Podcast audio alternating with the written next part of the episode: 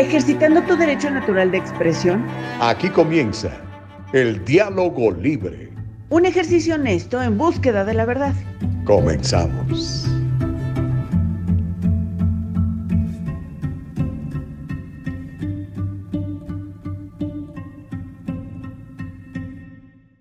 ¿Cómo estás? Muy buenos días. 7 de la mañana en punto es el tiempo del Pacífico de los Estados Unidos completamente en vivo. Ya está en el aire el diálogo libre a través de eldialogolibre.com, a través de nuestro canal de Facebook, a través de nuestro canal de YouTube, por supuesto también en ah, las aplicaciones de Apple Podcasts y también Spotify. Julieta Laví es la primera persona que llega con nosotros en la mañana de hoy. Hola Juliet, ¿cómo estás?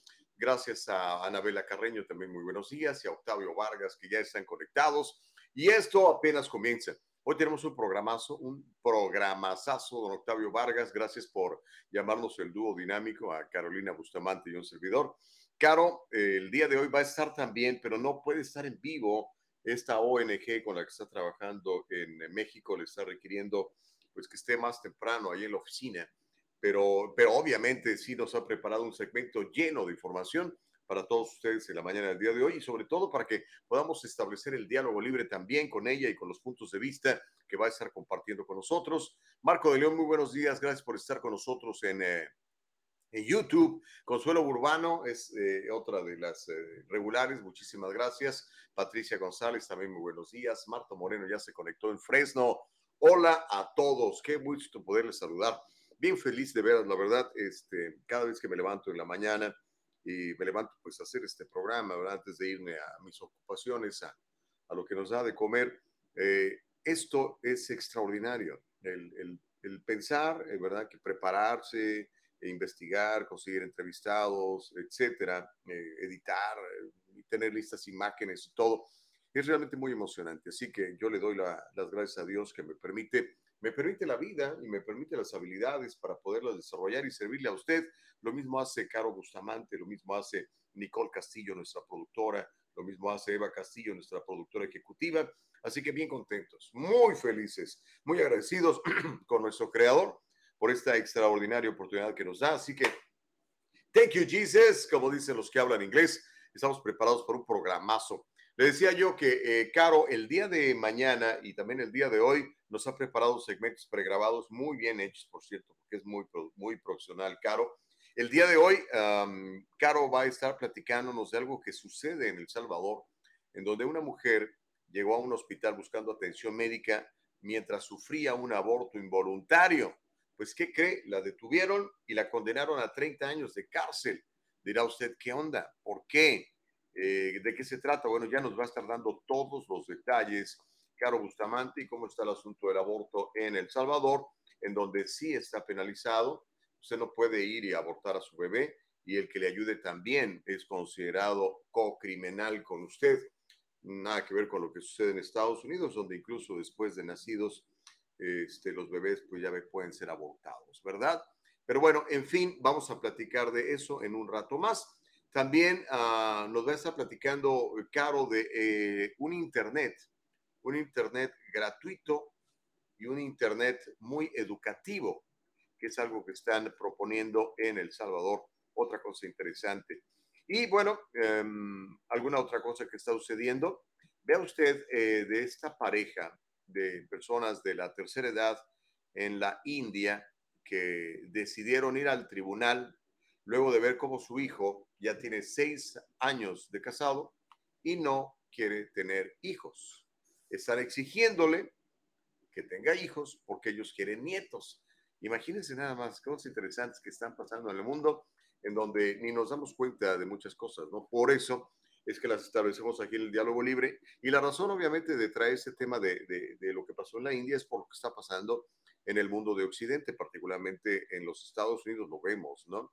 En donde pues los chavos ¿no? No, quieren tener hijos, no se quieren casar o se quieren vivir con su pareja, pero este, teniendo perros o teniendo gatitos, pero no teniendo hijos, porque pues es complicado, ¿no? Ellos dicen.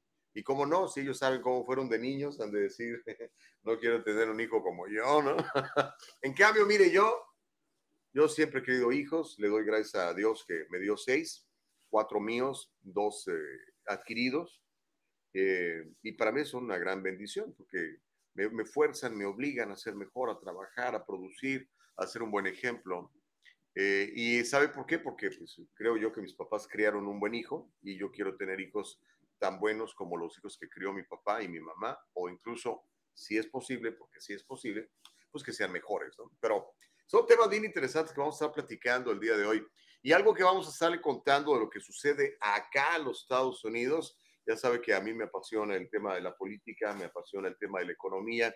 Y le quiero yo contar de que Estados Unidos está muy cerca, ustedes y nosotros estamos muy cerca de enviar 40 mil millones de dólares más a Ucrania. ¿Cómo la ve desde ahí?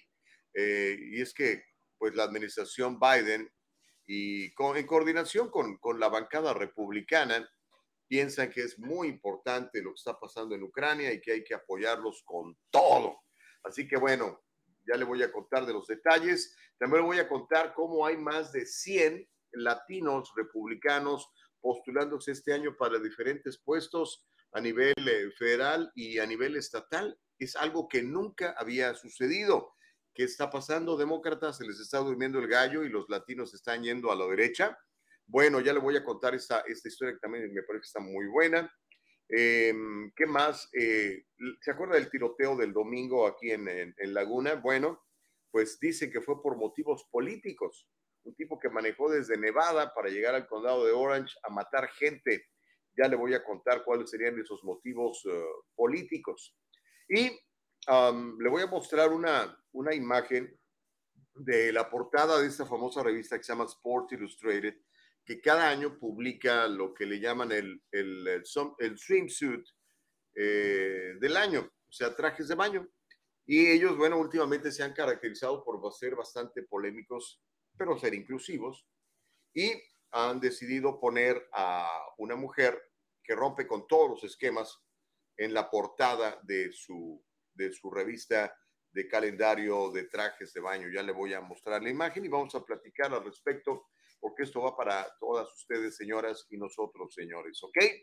¿Y qué otra cosa? Mm, Fauci, el doctor Fauci, el doctor Pinocho, como le llamo yo, amenaza con renunciar si es que Trump regresa como presidente, eh, como presidente en un par de años. ¿Cómo la ve? ¿Serán buenas noticias o serán malas noticias? Bueno, va a ser parte de lo que vamos a estar platicando el día de hoy. Así que va a ser muy, muy interesante. Miriam Santoyo, buenos días. Reino, ¿cómo estás? Dani, Dani, buenos días. Imelda Gallegos, ¿cómo te va? Mirta Pérez, ¿cómo estás? Anabela Carreño, ¿cómo estás?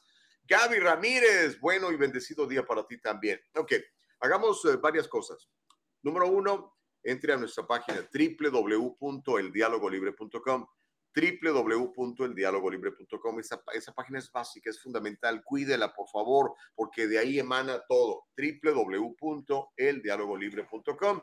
Y háganos otro favor, véanos en YouTube, véanos en Facebook. Cuando nos vea en YouTube, eh, suscríbase a nuestro canal. Es muy importante que se suscriba a nuestro canal. Ayúdenos con eso. Si no sabe cómo, pida ayuda. Dígale a sus eh, hijos, a sus nietos que le digan. Eh, es el diálogo libre en YouTube se suscribe, le van a pedir su correo electrónico, le da un like a la campanita eh, y cada vez que estamos saliendo en vivo le alertamos, sale en su, su teléfono, en su computadora personal. Ah, lo mismo en Facebook, no, no, eh, tenemos miles, miles, decenas de miles de seguidores en Facebook, pero tenemos menos likes. Queremos tener la misma cantidad de likes que de seguidores. Así que no se le olvide dar un like a, a la página de Facebook y si no nos está siguiendo en Facebook, síganos también, ¿ok? Y ya sabe que todo esto lo escucha después en las plataformas de Spotify y también de Apple Podcast, en donde usted puede escuchar el diálogo libre. ¿Ok? Bueno, estamos listos para irnos hasta México, a la hermosa Puebla, donde Caro Bustamante, mi compañera, el día de hoy no puede estar en vivo, pero nos manda su segmento. Está muy interesante, tiene que ver con aborto en El Salvador, tiene que ver también con la exigencia de una pareja de, de personas de la tercera edad que le exigen a su hijo tener descendencia y si no, y si no se lo van a llevar a los tribunales.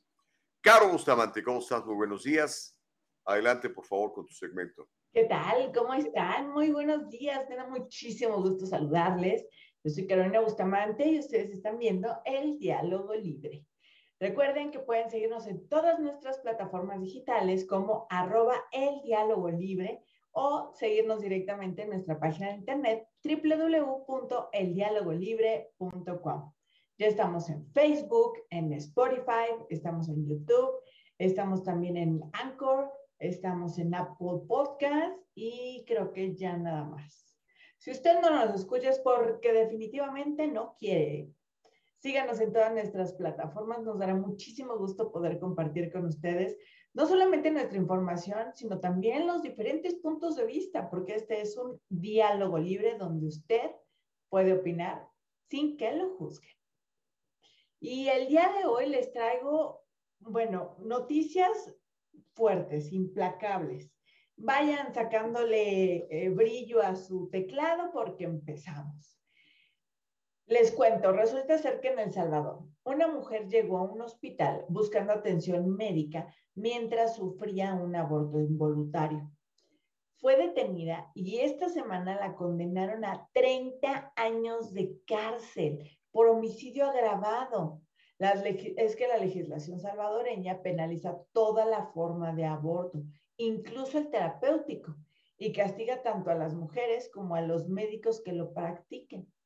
La agrupación ciudadana por la despenalización del aborto aseguró que la sentencia que condena a esta mujer es un duro golpe en el camino por superar la criminalización de las emergencias obstétricas, que como ya señaló la Corte Interamericana de Derechos Humanos, deben ser tratadas como problemas de salud pública y de garantizar los derechos de las mujeres.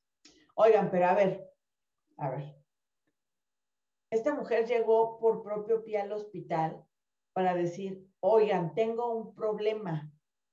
O sea, salven a mi bebé, sálvenme a mí, salven a mi bebé. Y aún así, la están castigando. O sea, eso también es un aborto. ¿Cuándo es un aborto? O sea, tienes que estar consciente y desear que quieres un aborto para que sea considerado aborto. ¿No ya es mucha pena lo que está viviendo esta señora y muchas como ella que llegan al hospital sin saber qué es lo que está pasando, pierden a su bebé y además las castigan por perder a su bebé? Es como si las castigaran por no funcionar como incubadoras. Mm, no sé, les leo. ¿Ustedes qué opinan? Por otra parte, ayer fue Navidad para las niñas y niños de El Salvador. Les cuento que el presidente Nayib Bukele publicó en sus redes sociales, empezamos a entregar las tablets al 100% de niños que estudian de primer a tercer grado en todas nuestras escuelas públicas. También, y en 45 días terminaremos de entregar las laptops al 100% de niños y jóvenes que estudian de cuarto, de cuarto grado a bachillerato. Todas, absolutamente todas, con Internet educativo gratis. Este proyecto lo iniciamos el año pasado junto a la primera dama para potencializar los procesos de aprendizaje desde el aula y desde sus casas, además de ser un gigantesco paso en el cierre de la brecha digital. Las tablets primero son trasladadas a nuestra planta de ensamblaje donde les incorporamos un software pedagógico y 15 aplicaciones didácticas que pueden utilizar con y sin conectividad a Internet. También les instalemos un software de seguridad que permitirá rastrear su ubicación en caso de robo. Ahora, estas herramientas pasaron de ser completamente inaccesibles para muchos a ser parte del paquete escolar básico. Paso a paso construimos el país que todos soñamos. Así lo publicó el presidente millennial Nayib Bukele. Em, ¿Ustedes qué opinan? ¿Es paternalismo? ¿Es justicia educativa? ¿Es eh, dar oportunidades a la población? Los escucho. ¿Ustedes qué opinan? Sáquenle filo a, ese teclado. Oigan, y para terminar, quiero compartirles una nota que yo pensé que era broma. O sea, se los juro que dije, no puede ser. O sea, esto tiene que ser una broma.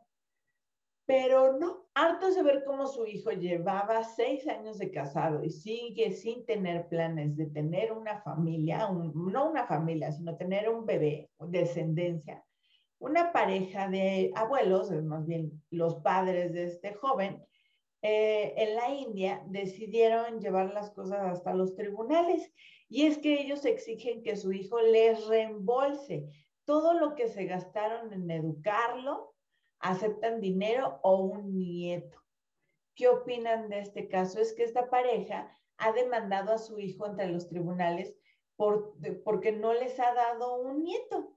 De acuerdo con los padres que residen en la India, su hijo lleva casado pues ya seis años y pues ellos pagaron su educación, su formación como piloto, así como costearon una boda de lujo y pues ahora los señores exigen una compensación de casi 650 mil dólares si no les nace un nieto durante el próximo año.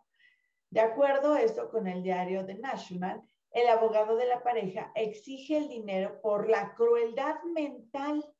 Imagínese, por crueldad mental sufrida, es el sueño de todo padre convertirse en abuelo. Ellos han estado esperando durante años para ser abuelos. Así señala la publicación. Repito, yo pensé que esto era una broma, pero es real. ¿Cuántos de ustedes ya están apuntando todo para demandar a sus hijos? Bueno, ¿quieren que les dé mi opinión?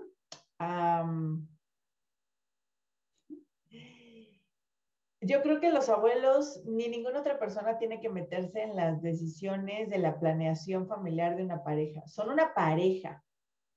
O sea, nadie más tiene que meterse ahí. Em, a mí me parece absurdo que existan estas demandas, que procedan y que, vaya, haya personas que lo piensen. O sea, una cosa es hacerlo, pero lo piensa. Yo creo que eso sí ya es, es mucho, tomarse atribuciones que no te corresponden. Pero bueno, ¿ustedes qué opinan?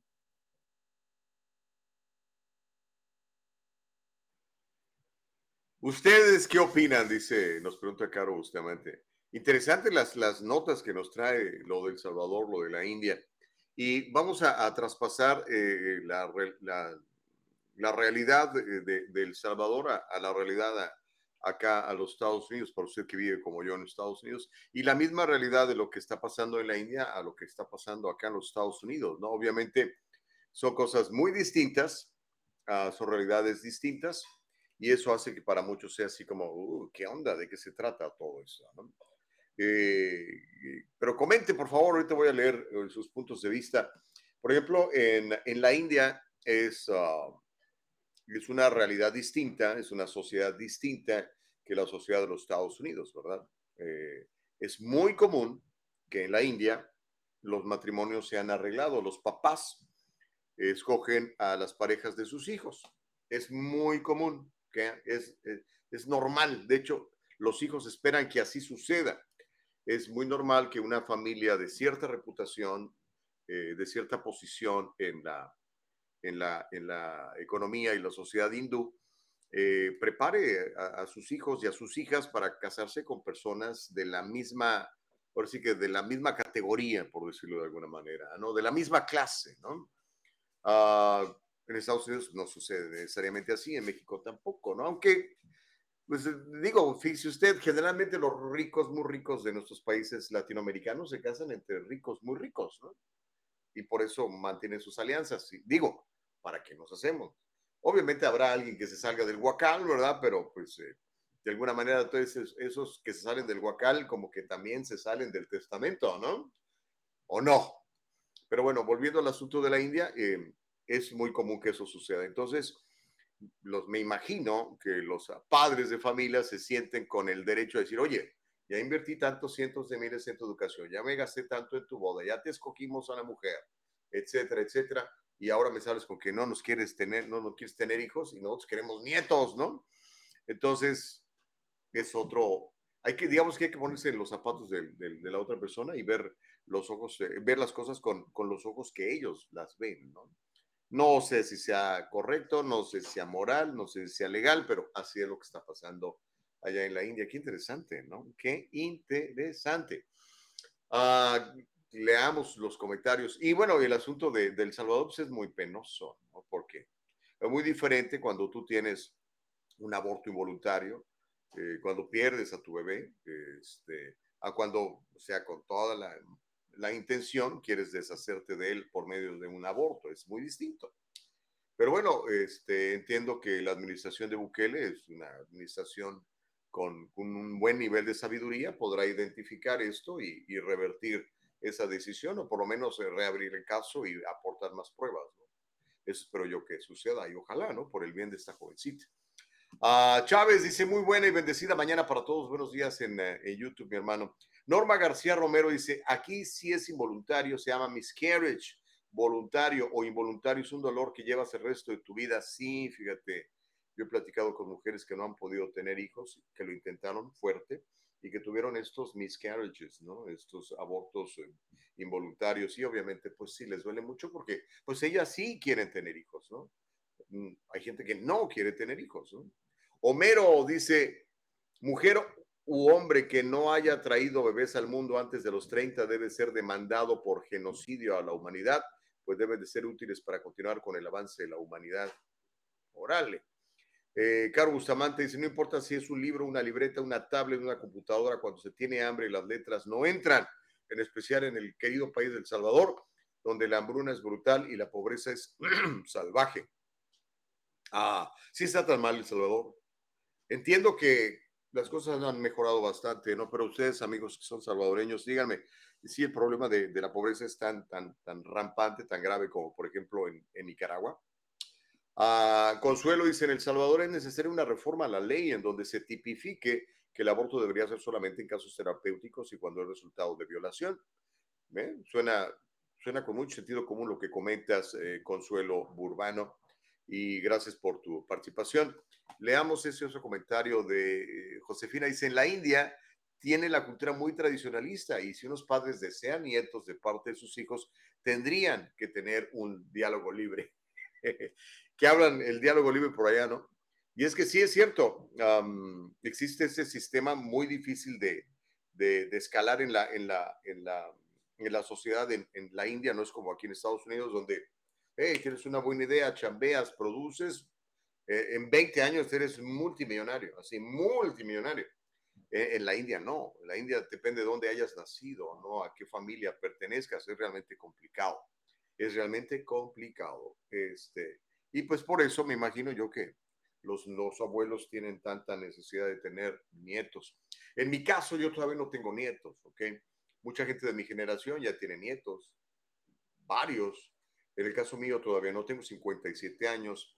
Uh, mi hijo mayor tiene 31, eh, mi hijo más chiquito tiene 17. Uh, ah, de todos, la única que se ha casado, eh, se casó el año pasado y estamos esperando que en cualquier momento nos diga, hey, va a ser abuelo, pero todavía no, todavía no me toca, pero pues yo creo que pensándolo bien, dices tú, sí, sí tengo ganas de tener nietos, ¿no? O sea, uno como, como adulto ya, ¿no?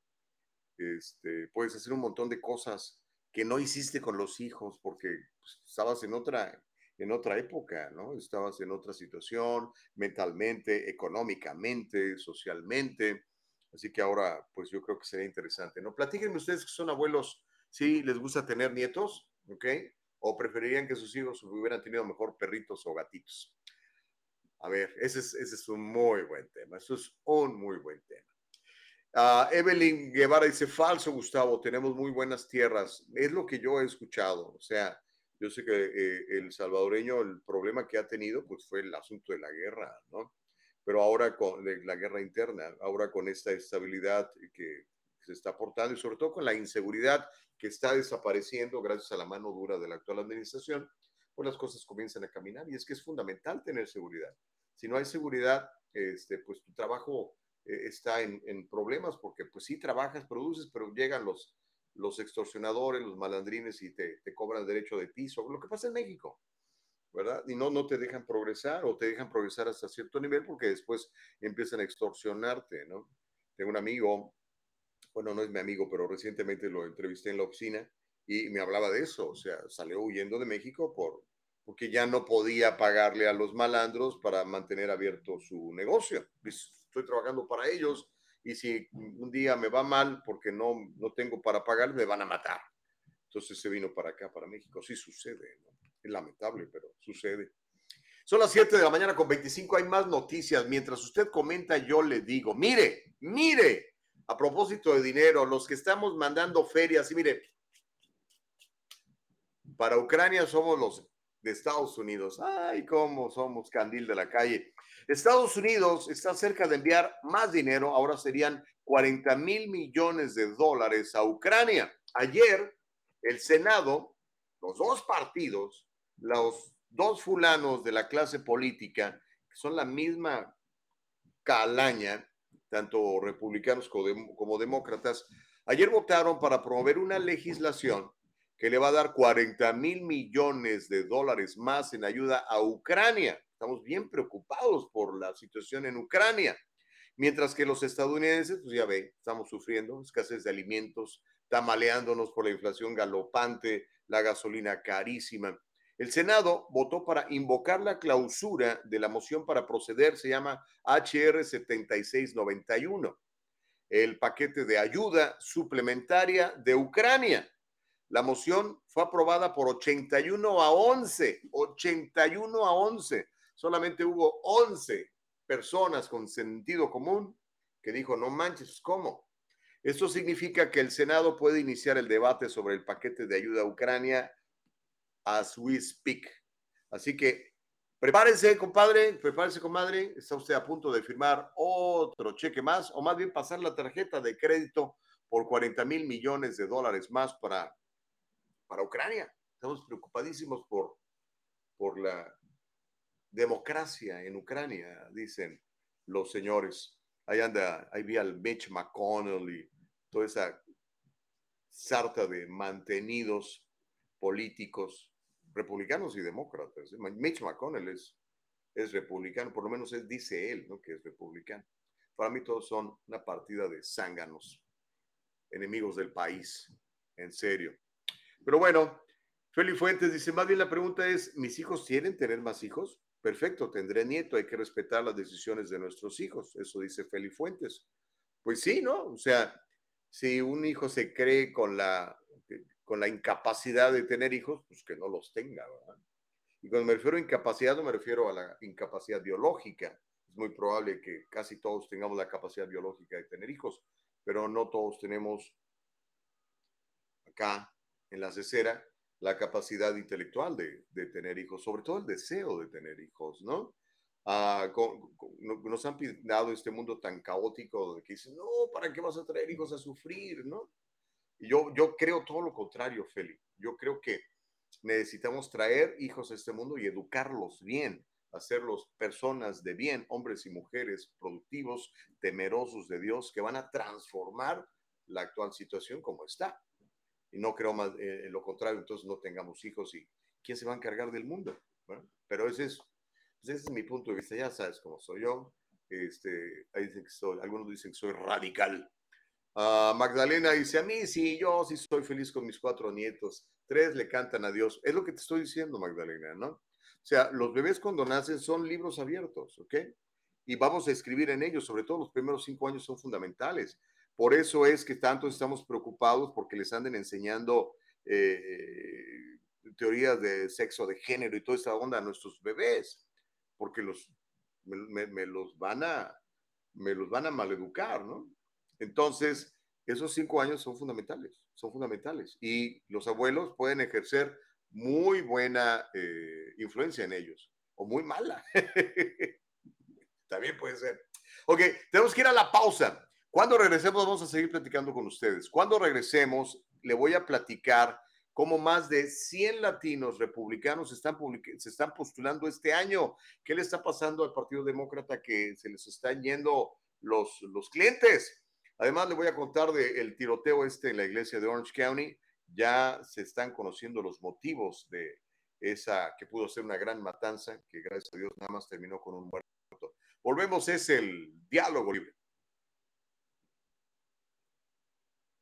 No viva con el temor a una auditoría sorpresiva del IRS. En el Triunfo Corporation le ofrecemos apoyo fiscal adaptado a sus necesidades. La temporada de impuestos no tiene por qué ser tan estresante si trabaja con nuestro equipo de profesionales. Déjelo en nuestras manos ahora mismo. Experiencia y profesionalismo son la combinación excelente en reporte de impuestos. Examinamos las deducciones adecuadas y consideramos su situación personal para ayudar a minimizar su carga personal. Absoluta para usted de principio a fin. En el Triunfo Corporation brindamos una experiencia digital perfecta. Estamos disponibles para ayudarlo a poner en marcha un plan estratégico sólido. El Triunfo Corporation, localizado en el 1415 al este de la 17 Street en Santa Ana, California. 714-953-2707. 714-953-2707. Encuéntrenos en todas las redes sociales y cada semana en el Triunfo Financiero.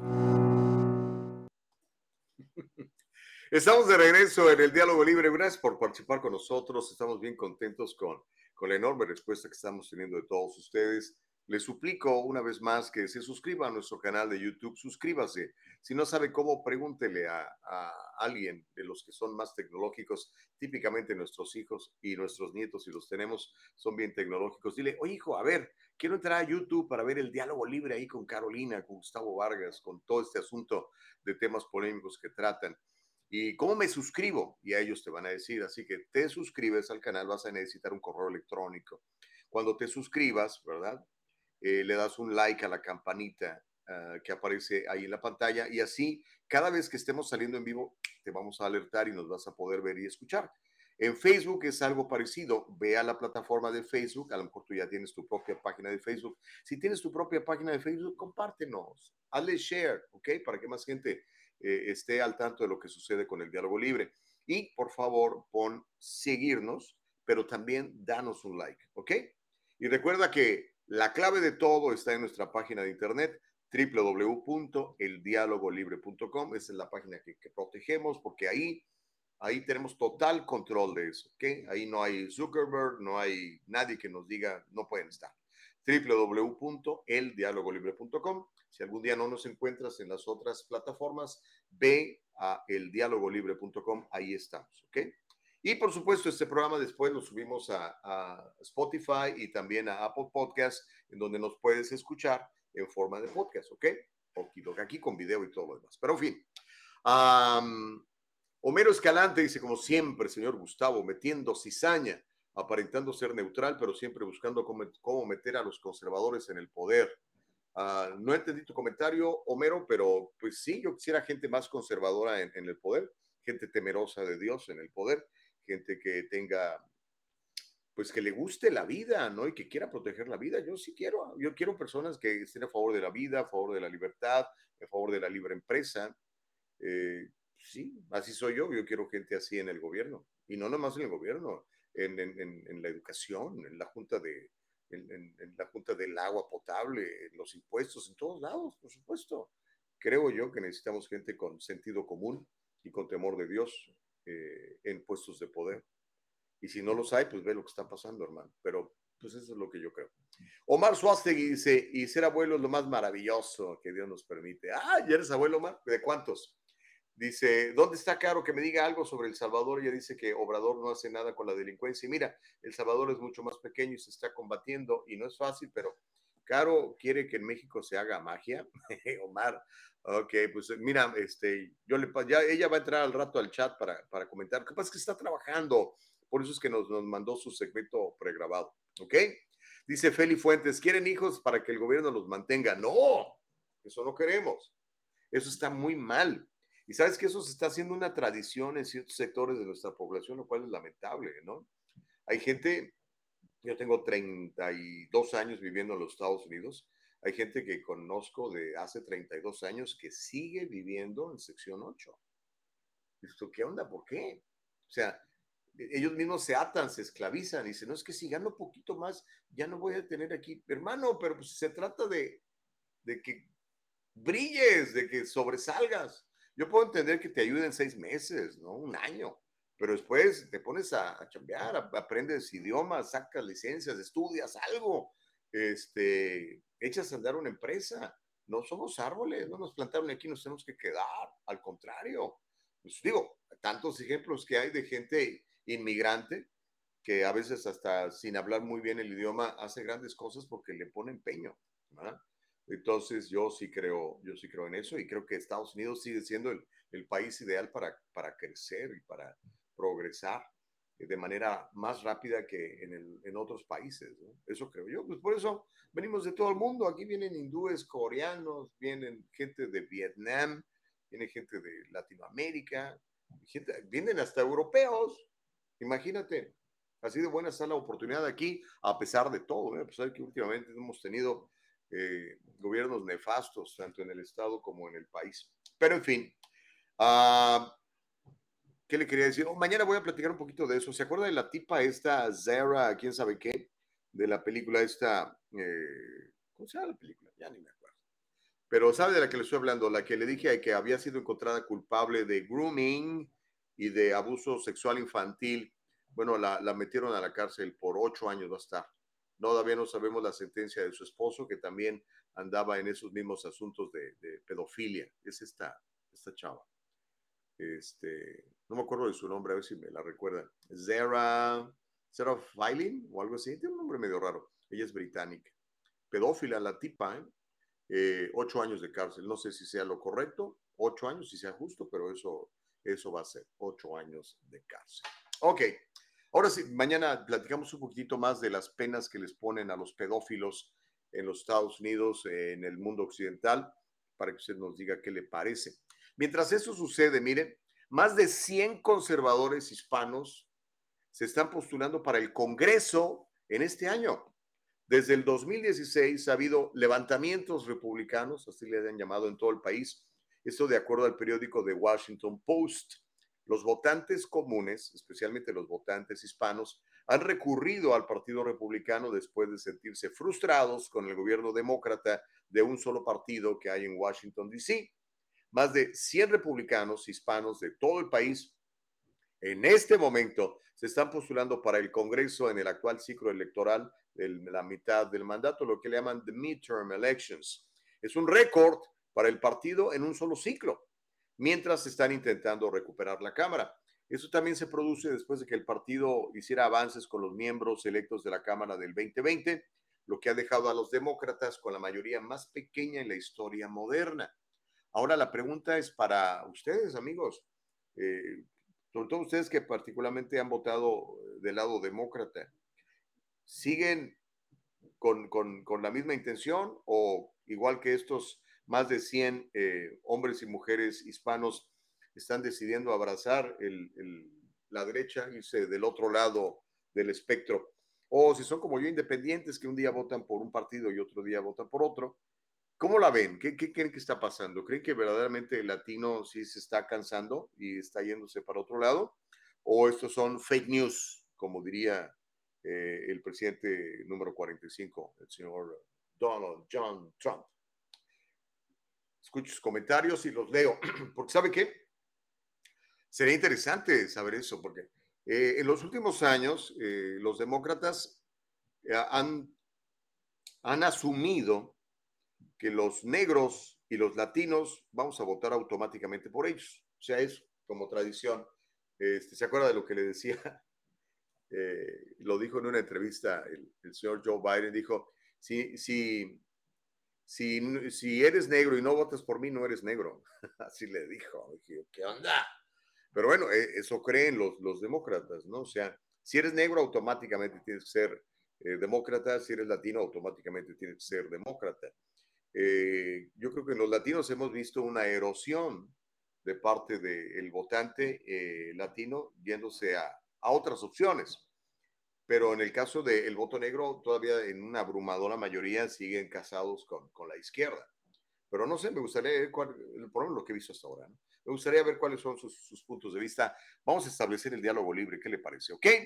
Así que ya lo sabe, por favor, coméntenos, compártanos y déjanos saber qué es lo que está usted pensando, porque es bien interesante. A ver, este, ¿qué dice Amilcar? Dice Amilcar, deberían hablar de la crisis que se está viviendo con la fórmula para bebés. ¿Cómo es posible que las bodegas en la frontera sur estén surtidas con fórmula de bebés, pero no los mercados americanos. Sí, fíjate, ya, ya han expuesto el problema, este, y yo creo que sí le ha pegado a la administración Biden, no, no, no, no es un buen PR, no son buenas relaciones eh, públicas, eh, de tal manera que, bueno, finalmente ya eh, empezaron a hacer algo, ¿no? Este, y están, uh, pues, tratando de, de paliar el desabasto, sobre todo que hay en varios, varios estados de la Unión Americana, en la costa, quiero decir, en, en el Midwest de, la costa, de los Estados Unidos. Y bueno, parece que ya van a solucionar el asunto de, de la fórmula para bebés. Pero sí, mucha de esa fórmula para bebés la compra el mismo eh, estado, el mismo gobierno, porque pues, lo usan a través de, de, este programa de WIC y todo esto. O sea, básicamente los principales eh, compradores de, de, de fórmula para bebé es el gobierno y lo usan en, en sus programas de, donde pues, se lo regalan a la gente de bajos recursos. Y obviamente muchos de estos pues, están ahorita en la frontera para, para alimentar a los bebés eh, de las madres y padres indocumentados que están eh, queriendo venir a los Estados Unidos. ¿no? Eso sí, sí es cierto, Amilcar. Uh, dice David Gallegos, se dice voto de los negros o de los afros, no voto negro, mi Gustavín. ¿Por qué no, eh, David? No entiendo. O sea, si, tú, si yo soy latino, pues es el voto latino. Si yo soy negro, es el voto negro, ¿no? Pero bueno, no sé. Dice que diga el voto de los negros. Ok, bueno, vamos a complacer a David. El voto de los negros tradicionalmente está con el Partido Demócrata, David Gallegos. Pero pues gracias por corregirme. Y yo que me, me van a gloria de hablar muy buen español y miren, también me equivoco. Gracias, David Gallegos, entonces, por la corrección. Um, está bueno. Homero, está enganchado. Me encanta Homero que participes. Dice, es de primera importancia para el país. Es de primera importancia para el país ayudar a buscar y evitar cualquier, a cualquier costo que Vladimir Putin tome control sobre el 40% del trigo que se siembra en el mundo y de un país lleno de talento. Ah, ok. Entonces, por eso estamos mandando 40 mil millones de dólares más a Ucrania, para que Putin no se quede con el trigo ucraniano. Eso es lo que nos han dicho, ¿no? Pero, pues no sé, eso platica sobre la gente que está batallando ahorita para, para encontrar este, alimentos o que está batallando para llenar el tanque de, gasolina de su carro. ¿Qué quieres que te diga, mi hermano? Uh, Mike Suárez, Gustavo, muchos negros siguen votando demócratas porque muchos de ellos no les gusta trabajar y como su partido les regala dinero y los mantiene, pues ellos felices. Ah, caray. Ok, Mike Suárez, eso que dices está fuerte, pero pues ya, ya lo leímos. ¿Usted está de acuerdo con eso que dice eh, Mike? Que muchos negros siguen votando demócratas porque a muchos de ellos no les gusta trabajar y con su partido les regala dinero y los mantienen, pues ellos están felices. Eso dice don Mike Suárez. Pero bueno, déjenme ver, parece que no. Este, pensé que, pensé que le querías entrar a la, a conversa Nicole.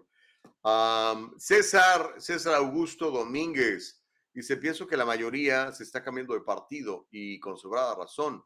Es un desastre el manejo demócrata, dice César Augusto Domínguez. Ok, órale.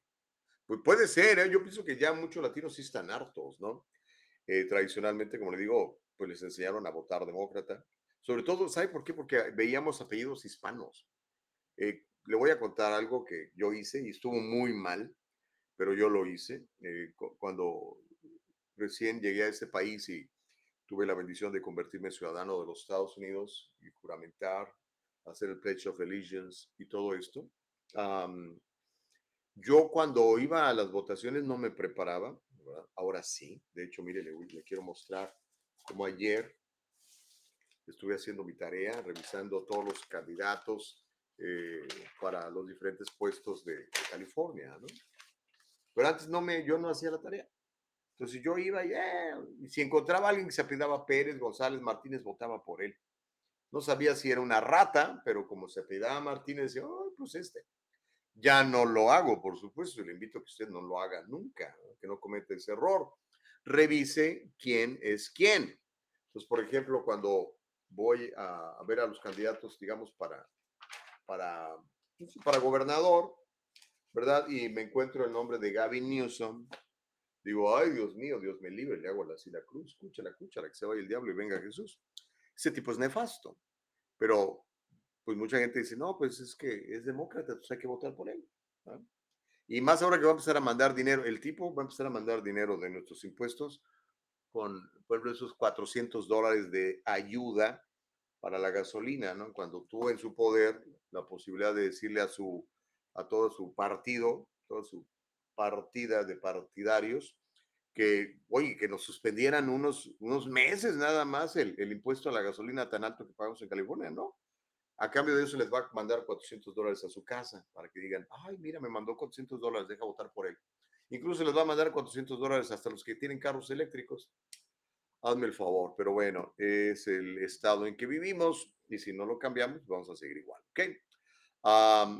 así que por favor siempre revise, revise por quién va a votar. Lean los antecedentes de cada individuo. Eso es la clave, no lo que te dicen, porque ellos quieren endulzarte el oído, decir, ahora sí vamos a hacer y ahora sí y vamos a luchar y vamos a trabajar. 10 pamplinas. La realidad es que pues, nos están llevando al baile. Pero bueno, cada quien, ¿no? Es el diálogo libre. Denos su punto de vista, por favor. Más noticias que están pasando en eh, el mundo y en California. Pero bueno, ahí, están ya más de 100 latinos republicanos. De hecho, el, el viernes creo que tenemos una entrevista con uno. Es un, es un cuate que no es político, este, pero ya se hartó y este, le fue muy bien como médico. Es nicaragüense y está este, postulándose para un puesto en el Congreso Federal por el estado de California. El doctor Cárcamo, vamos a platicar con él el viernes. Y estoy mandando la invitación a un montón pues, de gente que quiera platicar con nosotros, pero no, les da miedo. Los demócratas no quieren venir al programa. Porque luego me dicen, este, no, pues es que tú nada más eh, hablas con la gente de derecha. Lo que pasa es que la gente de derecha sí quiere hablar.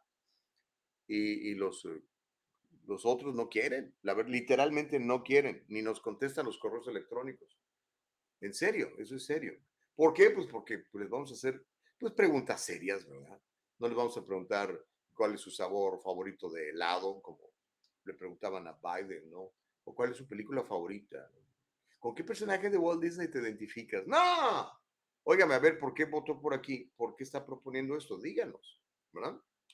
Así que ahí lo tiene, más de 100 latinos republicanos se postulan este año. Increíble, yo nunca pensé llegar a verlo, pero lo estoy viendo. Óigame, lo, que vi, lo que se vivió en, el domingo en, ese servicio religioso eh, en el condado de Orange, bueno, eh, están ya empezando a salir cada vez más eh, detalles sobre la historia y aparentemente se trató de motivos políticos. La razón del tiroteo en la iglesia del condado de Orange fue motivada políticamente, están diciendo las autoridades. El sospechoso estaba molesto por las tensiones políticas entre China y Taiwán. Háganme el favor. El tipo manejó desde Nevada hasta el condado de Orange para pues, matar la mayor cantidad de gente que, pude, y que pudiera. Afortunadamente solo mató a uno. Dicen que el, el pastor le echó un carrito encima y que con eso lo pudieron contener. Después otros cuatro más se le echaron encima al tipo este y lo pudieron este, desarmar, pero ya para esto había herido a, cinco personas y matado a una. Este tiroteo ocurrió el domingo a la 1.25 y eso fue en la iglesia presbiteriana de Geneva, así se llama, o de Ginebra, que sería la traducción, luego de que hubo un servicio en taiwanés. Hay muchas pruebas, dicen las autoridades, que indican que el sospechoso tenía un prejuicio absoluto contra el pueblo de Taiwán. ¿okay? Él es chino. Chino y Taiwán son dos cosas diferentes. Ahí en la, la, oficina de finanzas donde este, trabajamos, tengo una, una, este, una agente que habla, habla, ¿cómo se llama? Habla cantonés y y ¿cómo se llama el otro, el otro idioma chino famoso? Ay, se me olvidó. Bueno, habla, bueno, habla como seis idiomas, pero dentro de esos habla, habla este, cantonés y mandarín. Y este, y cuando me platiqué con ella, le dijo, ¿Are you from China? Me dice, No way. Me dice, No, no, no, I'm from Taiwan. O sea, nada que ver. Bueno, el asunto es que este tipo eh, se apida Chou, manejó en auto desde Las Vegas para llegar a, la iglesia. Ya traía el, el, el, cuate el plan. La esposa de este señor Chow vive fuera del país y ha sido ya notificada del accidente, del incidente, lo que hizo su marido. Uh, se desconoce si la mujer tenía más información, pero es posible que se le pida que comparezca ante las autoridades. Pero todo estaba planeado y era por, por cuestiones políticas. Ya ve que están diciendo que es probable que China invada eh, Taiwán eh, en cualquier momento, es lo que nos han dicho. Vamos a ver si es cierto. Pero entonces fue por una cuestión política. Qué raro. Nos comenta la, la producción, y, y, ayer lo platicamos, eh, Nicole, dice que el ataque por motivos raciales de ese fin de semana en un supermercado de Búfalo es el tiroteo masivo más mortífero del año en los Estados Unidos. También es el tiroteo masivo número 198 en el 2022, con poco más de 19 semanas en el año. Y es que ayer platicábamos, ayer platicábamos de, de este tipo, ¿no? Del cuate este de 18 años, que ya había publicado en redes sociales que el tipo, es, de hecho ya lo, habían, lo, lo, corrieron de la high school precisamente por hacer amenazas, pero el tipo está aparentemente bien locote, este, porque cuando lee su, lo, lo, lo que estaba posteando en redes sociales, dice que es comunista, dice que odia a los Estados Unidos, dice que odia a Trump, dice que odia al cristianismo, pero luego dice que odia a las minorías, entonces como que, como que el cuate está, pero más pelado del cerebro. Y esa es la bronca, compadre. Esta gente con armas y llega a un lugar donde nadie tiene un arma para defenderse, pues hacen estas matazones terribles. Ojalá sigan investigando bien a ver en qué terminó todo esto de Buffalo en Nueva York. Diez personas murieron, ocho de ellas eran negras, dos eran aparentemente blancas. Eh, terrible terrible. Y ahí es donde se abre otra vez el debate. ¿Hay que eliminar las armas? Pero hay una estadística muy interesante. Normalmente los estados que tienen las leyes más duras en contra de las armas es donde más de estos delitos se producen.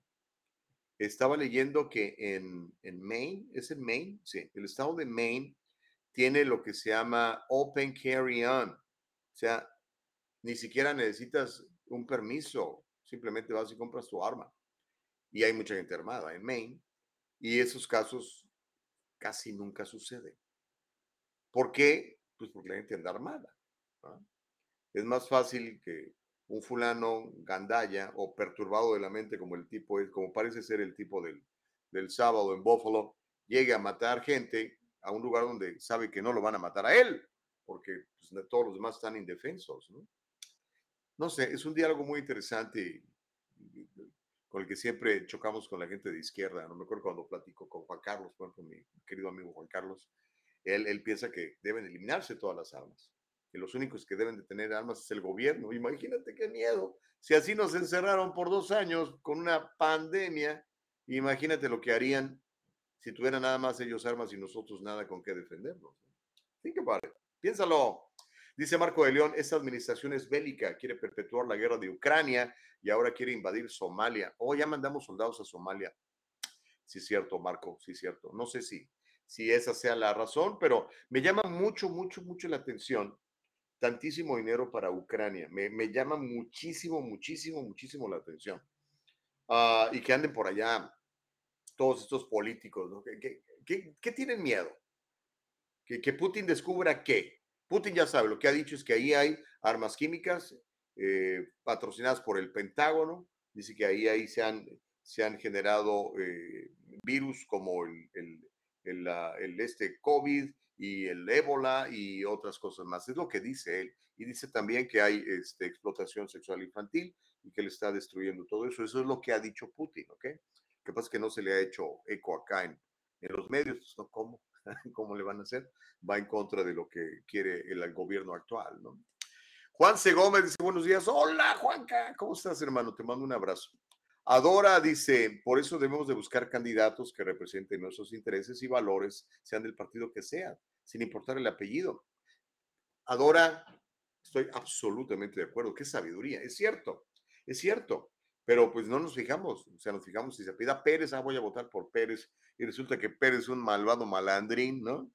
este, que le quiere inculcar cosas raras a tus niños desde chiquitos, por ejemplo, o que te quiere subir los impuestos, por ejemplo, o cosas así, ¿no? O que quiere legalizar drogas más fuertes todavía que las que ya están legales en el estado de California, en Oregon y en tantas partes de los Estados Unidos y que están literalmente, literalmente contaminando a nuestra juventud. Eh, ese es otro tema que creo que no lo hemos tratado bien. La cantidad de jóvenes muertos por fentanilo. Altísima la cantidad. Ahora sí que literalmente las drogas están matando a la gente joven del país. Terrible, ¿no? Obviamente no son las drogas. Ellos agarran las drogas y se las inyectan. ¿ah? Ellos agarran las drogas y se las meten. Qué duro. Y sobre todo voy a hablar aquí de, de algunos amigos que tengo, padres de familia, que están enfrentando ese problema con sus papás. Qué duro es. Créamelo, es durísimo. Ver a tu hijo en la calle, ver a tu hija en la calle, que se gastan hasta lo que no tienen para institucionalizarlos. En la primera oportunidad el muchacho, la muchacha se les larga de ahí, se va, porque la dependencia es tan fuerte en la metanfetamina, en el fentanilo, en tantas drogas brutales, y, y se pierden. Mucha de la gente que vemos en la calle hoy en día está, está con ese problema serio, con ese problema grave. Y nosotros estamos mandando 40 mil millones de dólares a Ucrania no pudiéramos usar ese dinero para, para solucionar el problema de la drogadicción y la dependencia de nuestros jóvenes que están en la calle, sacarlos de allí, que viven como animales, que se levanten en la mañana con el único objetivo de conseguir 15, 20 dólares para, para satisfacer su necesidad de drogas? Es una pregunta que le hago a la actual administración, tanto la estatal como la federal. Pónganse a pensar en serio. Es el diálogo libre. Uh, F. Chávez dice, ¿por qué tanta visita a Ucrania de estos políticos que parece que van de vacaciones? Y lo que yo me pregunto también, ahí estaba la Susan Collins, el Mitch McConnell, hace poquito la Pelosi, toda la clase política, todos esos tipos que tienen 20, 30, 40 años viviendo del gobierno, viviendo a expensas tuyas y mías, ahí andan. Cuando tenemos un problema, problemas gravísimos aquí, ¿no? Eh, dicen que el buen juez por su casa empieza, ¿no? O no sé, imagínese usted. Vamos a hablarte a ti, papá. Tú, papá, ¿ok? Padre de familia, trabajador, le echas ganas. Que ves que eh, ahí a 10 cuadras hay una familia este, con problemas y le dice a tu esposa, ¿sabes qué? Ahorita no voy a pagar la renta, voy a ir a pagar la renta de los de la otra esquina porque pues, están necesitados a lo mejor lo haces un mes, ¿no? Pero ya todos los meses tu señora te va a decir, oye, mi hijo, espérate. O sea, acá tienes tus chavos, cuídalos primero, ayúdalos a aquellos también, pero primero ayuda acá, ¿no? Porque si no, al rato ni ellos ni tú, todo el mundo vamos a estar desvalidos y desprotegidos. Es un punto de vista interesante, Mr. Chávez. dice, no se ha puesto a pensar, Adora dice, no se ha puesto a pensar que el gobierno provee las drogas para mantenernos tontos y autodestruirnos. Somos una amenaza para la raza blanca, dice Adora. ¿Pero por qué la raza blanca? Eh, no sé si te has fijado, hermano, eh, la gente que está muriendo de fentanilo no nomás son latinos y negros. Hay un montón de gente blanca en estos asuntos. Think about it. Think about it. Ok. California, acuérdense, California es otro, es como otro planeta, es como otro país. Dense una vueltecita por otros estados vayan o dense una vuelta, por ejemplo, a Kentucky, a Oklahoma, vayan al Midwest, vayan a Missouri, vayan a, Michigan. Eh, es, es, para encontrar uno así de nosotros no es tan fácil. Aquí somos un chorro, pero en esos lugares no hay tantos, ¿ok? Y también tienen el mismo problema de fentanilo y de dependencia en las drogas. El ataque por motivo, no, es otro. Este, tengo que ir a, oh, corte. Vamos al corte, dice Nicole Castillo. Mire, tenemos que ir al corte. Cuando regresemos, hay mucho más que platicarles aquí en el Diálogo Libre. Le voy a mostrar una fotografía que muestra una modelo que es, ah, no es la típica modelo, ¿ok? Hace flaca, alta, no, no, no. E, está muy guapa, pero está, digamos, grande, ¿ok? Y es la propuesta de Sports Illustrated en su nueva tradición de inclusividad. Entonces, vamos a ver la, la imagen y vamos a platicar del tema y usted me dice qué le parece con esos nuevos movimientos que hay. Y también la amenaza del doctor Fauci. El doctor Pinocho dice que si Trump regresa al gobierno, él se va de inmediato, va a renunciar. ¿Cómo la ve? Vamos a hacer una cosa, eh, vamos a ir platicando de esos 40 mil millones de dólares que vamos a enviar a Ucrania, porque pues pobrecitos están batallando con los rusos. Esto y más al regresar de la pausa aquí en El Diálogo Libre.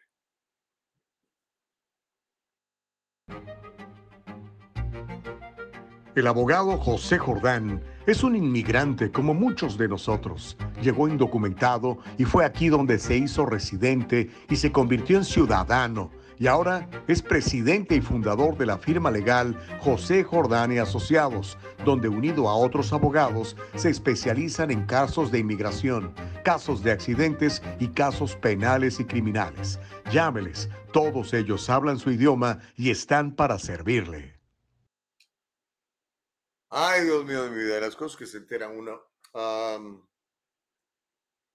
¿Qué tal? Eh, ¿Conoce usted a un actor que se llama Ezra Miller? Yo no sabía quién era Ezra Miller, pero pues ahora ya va a estar en las noticias. Le voy a enseñar la, la foto. Ahí está. Ok. Ezra Miller. Es un actor de Hollywood. La gente de Hollywood está bien loca, ¿no? La gran mayoría yo creo están más perdidos que un chucho en misa. Pues bueno, el señor Ezra Miller, aquí le muestro otra vez la, la imagen, usted que nos está viendo en YouTube, en Facebook, que nos está viendo en el dialogolibre.com, la gente de, de, Spotify, la gente de Apple Podcast, bueno, seguramente eh, no sabe, igual que yo, quién es Ezra Miller, pero le voy a dar los detalles. Ezra Miller es el actor protagonista del personaje de Flash, este personaje que era muy rápido y ciego y todo, creo que es de Marvel ese personaje, ¿no? Bueno, pues el hombre está amenazando a la policía con demandarlos. ¿Por qué? Porque le dijeron sir y no le dijeron they.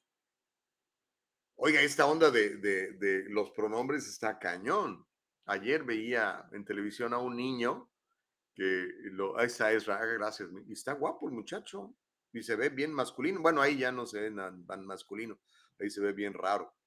Este, aparentemente el cuate eh, cree en este asunto de la identidad de género y este, pues no le gusta, ay, no, ahí sí está con los labios pintados, ahí sí está ya más, oh, no, está vestido hasta de mujer.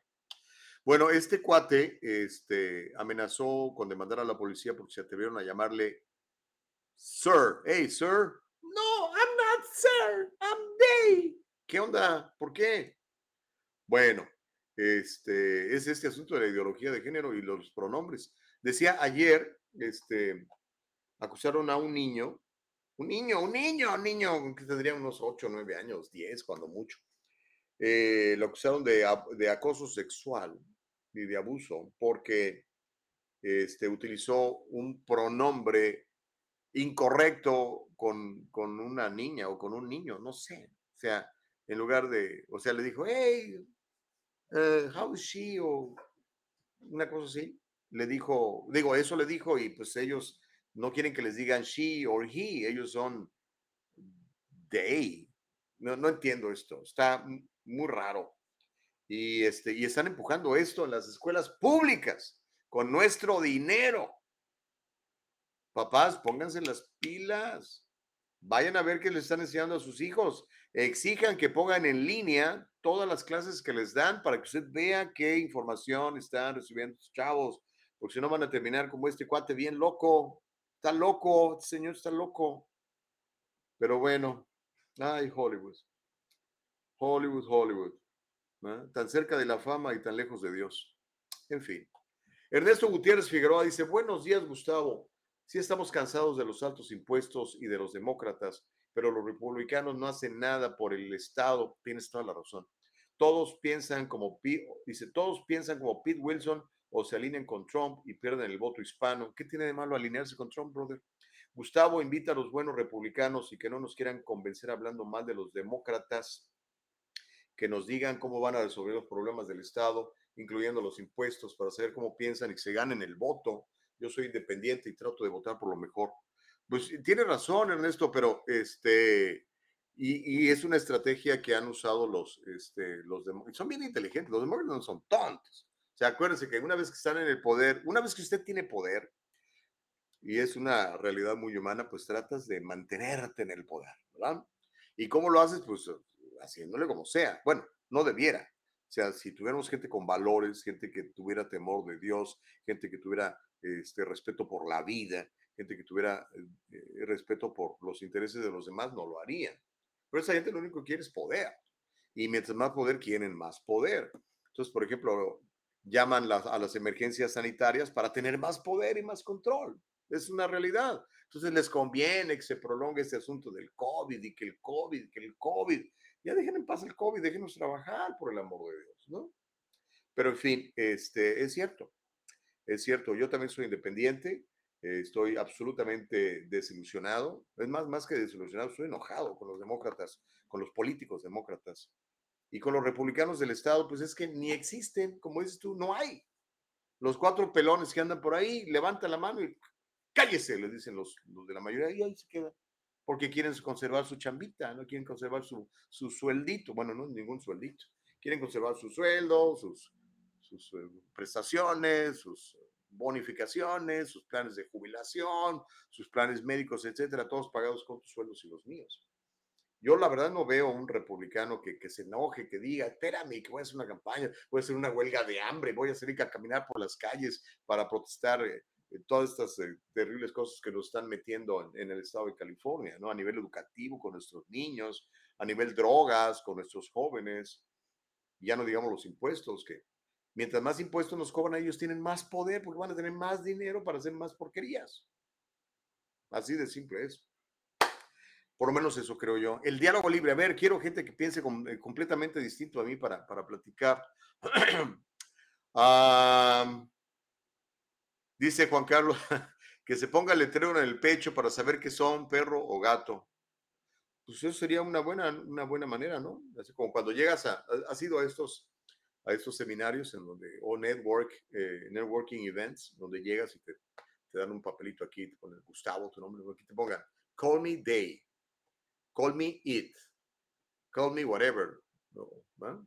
Porque pues, ¿cómo vas a ver uno, ¿verdad? O sea, yo veo un señor tú le llamas señor y quiere que le diga señora, pues, pues dígame antes, ¿no? ¿Cómo le vamos a hacer? Pero en fin, y todo este asunto es una confusión terrible y, estamos en, en, el diálogo libre en los Estados Unidos con este tema. ¿no? Gaby Ramírez decía, qué absurdo con todos estos pronombres.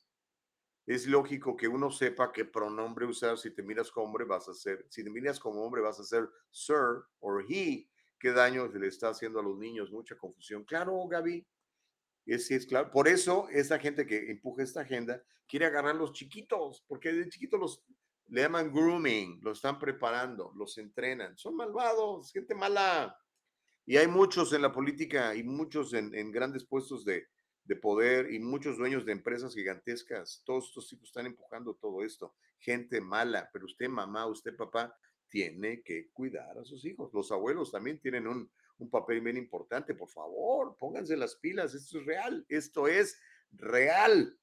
Ayer estaba leyendo, perdón, estaba viendo un video de una, una maestra de, de Salinas, California. Ya la invité al programa a ver si, a ver si viene.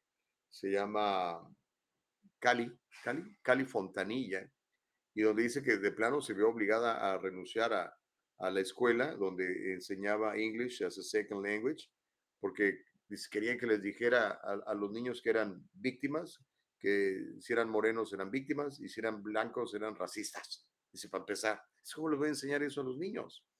Y eso es en la educación pública de, varios estados de, la Unión Americana. Y recuerde, la educación pública se paga con los impuestos de ustedes, ¿ok? Ustedes. Yo pago por la educación pública de muchos niños. Entre todos pagamos por la educación pública de los chavos. Y pues si, nosotros pagamos, nosotros tenemos derecho, por lo menos, a que nos digan qué les están enseñando, ¿no? Pero según ellos, ellos saben más que uno, ¿no? Obviamente son los malvados. Ah, dice Homero, en las escuelas lo único que les enseñan a los niños es matemáticas, inglés y todo lo demás. Yo nunca he escuchado que mis hijos les enseñen nada de C, prejuicioso contra los demás. Mm, pues qué bueno, Homero. A lo mejor en tu escuela sí funciona. Pero créeme, en muchas no. Literalmente. Eh, hace, no hace mucho tiempo me junté con, con, unos amigos, bueno, son, son familiares, y viven en Thousand Oaks, ¿ok? Thousand Oaks es una comunidad acá de upper middle class, ¿verdad? Casas de millón de dólares para arriba. Este, y en el distrito escolar, eh, donde están los, los chavitos de, de mis primos, me enseñaron los libros que les dan a leer. Dice, mira, estos son los libros que les dan a leer. Porquería. Porquería de identidad de género, porquería de socialismo. Este, dijo, dije, yo, le, yo, y ellos se involucraron, fueron, dijeron, mis hijos no van a leer estos libros. Forget about it, they won't read this BS. Entonces dijeron, bueno, pues que lean otros, ¿cuáles quieren que lean? No, pues que lean otros buenos libros, ¿no? Ellos le dijeron, ok, ustedes papás escogen qué libros quieren leer. ¿Ve? Pero porque uno se involucra. Pero si el papá no se involucra, si la mamá no se involucra, a veces ni siquiera entendemos lo que están haciendo porque pues no hemos aprendido inglés. Entonces, créame, nos, lo, nos llevan a los chavos al matadero. El otro día se quejaba un papá conmigo, dice, oye, tanto que me sacrifiqué para mandar a mi hija a la universidad. Y cuando regresa, regresa atea, peleándose conmigo, diciendo que, que soy un supremacista blanco. Ve un prieto de guerrero. ¿Qué onda? Pues sí, póngase las pilas, papá. Créamelo, es neta, es real. A mí ya me pasó. Gracias a Dios, mis hijas regresaron a sus sentidos, ¿no? Cuando empezaron a tener que trabajar y pagar impuestos, dicen, ah, caray, esto no está bien, porque ellos sí y ellos no. Bueno, pues ahí está la idea, ¿no? En fin, cosas que están pasando en este momento. Uh, Mike Suárez dice, Gustavo, si Estados Unidos sigue mandando millones allá en Ucrania, entonces todas las fórmulas de nuestros bebés también los están mandando allá. Con razón nos estamos quedando sin fórmula aquí. No, no lo sé, Mike, no sé, no está comprobado eso que estemos mandando comida para bebés allá. Lo que sí es que sí hay escasez acá y que el gobierno es el, el principal comprador de fórmula. Eso es cierto. El gobierno es el principal comprador de fórmula porque lo reparte a través de, de esos programas para las, las comunidades pobres. Y sí, están mandando eh, fórmula también para los bebés en la frontera, los bebés indocumentados que vienen con sus papás. Pero pues, mismo que no les demos de comer, hermano. Ah, ¿Qué más? Híjole, bueno, la gente está enganchadísima con muchos temas. Ah, usted entrele a la, a la conversa, es el diálogo libre y con mucho gusto le seguimos, ¿ok? Mientras eso sucede, oiga, mire, déjeme ver si tengo aquí Sí, sí lo tengo. Pues cómo no. Pues cómo no. Ok, este, mi querida Nicole Castillo, no seas mala gente. Vamos a ver el video de esta chava y le voy a contar lo que está pasando ahorita. hay una revista bien famosa y cada año publica un, calendario, no sé si es calendario, o publica una revista con un montón de fotos con trajes de mujeres en trajes de baño. Pueden ser mujeres biológicas o pueden ser mujeres transexuales. Últimamente están incluyendo mujeres transgénero. Sports Illustrated siempre se ha caracterizado por romper con la tradición en su portada. Normalmente tú veías a Sports Illustrated y esperabas una chica muy bonita, ¿verdad? Con unos músculos bien trabajados, delgadita, guapa, ¿no? En traje de baño. Ahora ya estamos viendo otras propuestas. Una de estas propuestas se llama la modelo de talla grande Yumi Nu. Yumi Nu. Le voy a pedir a, mi productora Nicole Castillo que nos enseñe el video. Vamos a ver el video de Yumi Nu. Eh, hay una pequeña entrevista que le hacen y después le voy a mostrar la foto de portada de la revista Sports Illustrated con esta eh, joven Yumi Nu. Cuando esté lista, eh, creo que ya lo tenemos. Ok, pero no, sí, Nicola. Hi, my name is Yumi. I am a Sports Illustrated rookie this year. It's my first year, and this is the fitting. I usually never get a say in what I want to wear, but in this situation, which is the biggest shoot of my life, I get a say, which is incredible.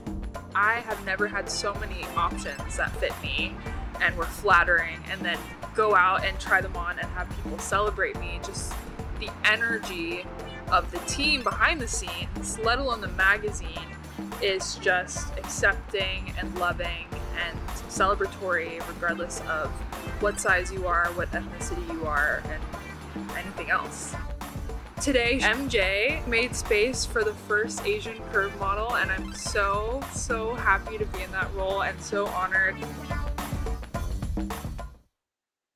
Ahí la tiene. Está bien bonita la muchacha, ¿no? ¿A poco no?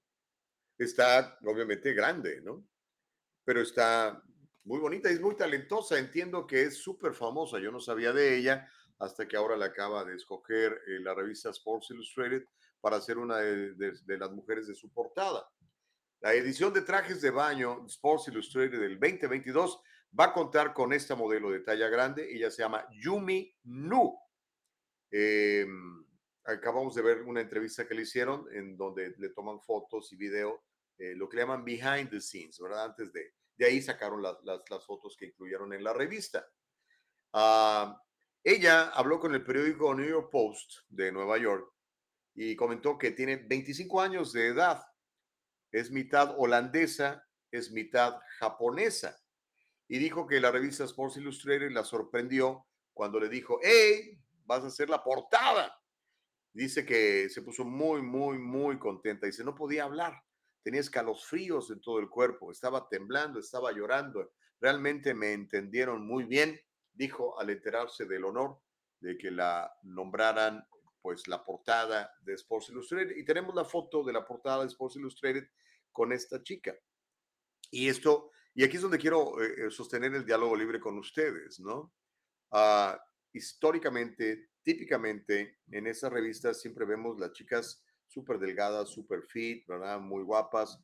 Ella está muy bonita, pues, está hermosa, la vieron, veo qué ojos tan lindos tiene. Pero obviamente es una mujer grande, grande, de talla grande, grande. yo creo que sería muy interesante, ahí está la fotografía, está la, la chica Yumi Nu, tiene 25 años. ¿Qué opinan ustedes? ¿Les gusta que que ese tipo de revistas sean tan inclusivas y sobre todo, pues que de alguna manera, pues fomenten, creo yo, eso es lo que intentan, eh, fomenten la, la, confianza en las mujeres, ¿no?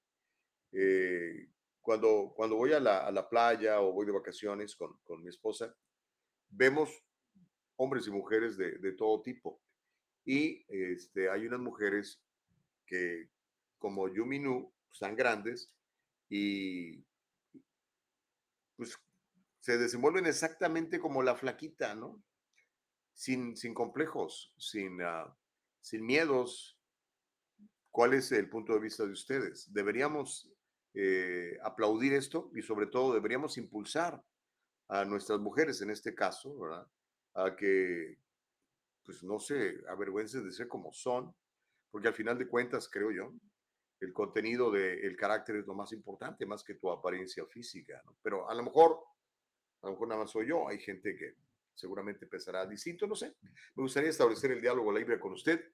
Vamos a leer muchos comentarios que hay en el, en chat eh, de, de, temas pasados y obviamente me, me, gustaría, me gustaría, me gustaría este, irlos leyendo. Uh...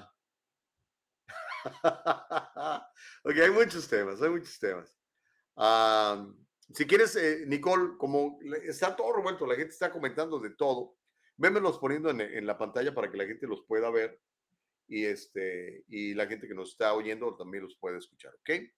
Homero dice, como yo lo veo claramente es algo más realista, pero nos demuestra que la mujer es más que su cuerpo. Su belleza no tiene nada que ver con su cuerpo y sensualidad. Bueno, la chica me parece que es muy guapa, ¿no? No sé qué piensa usted. Obviamente, como dicen, beauty is in the eye of the beholder. O sea, cada quien tenemos nuestro propio concepto de belleza, pero en general me parece que la chica es muy, muy, muy bonita.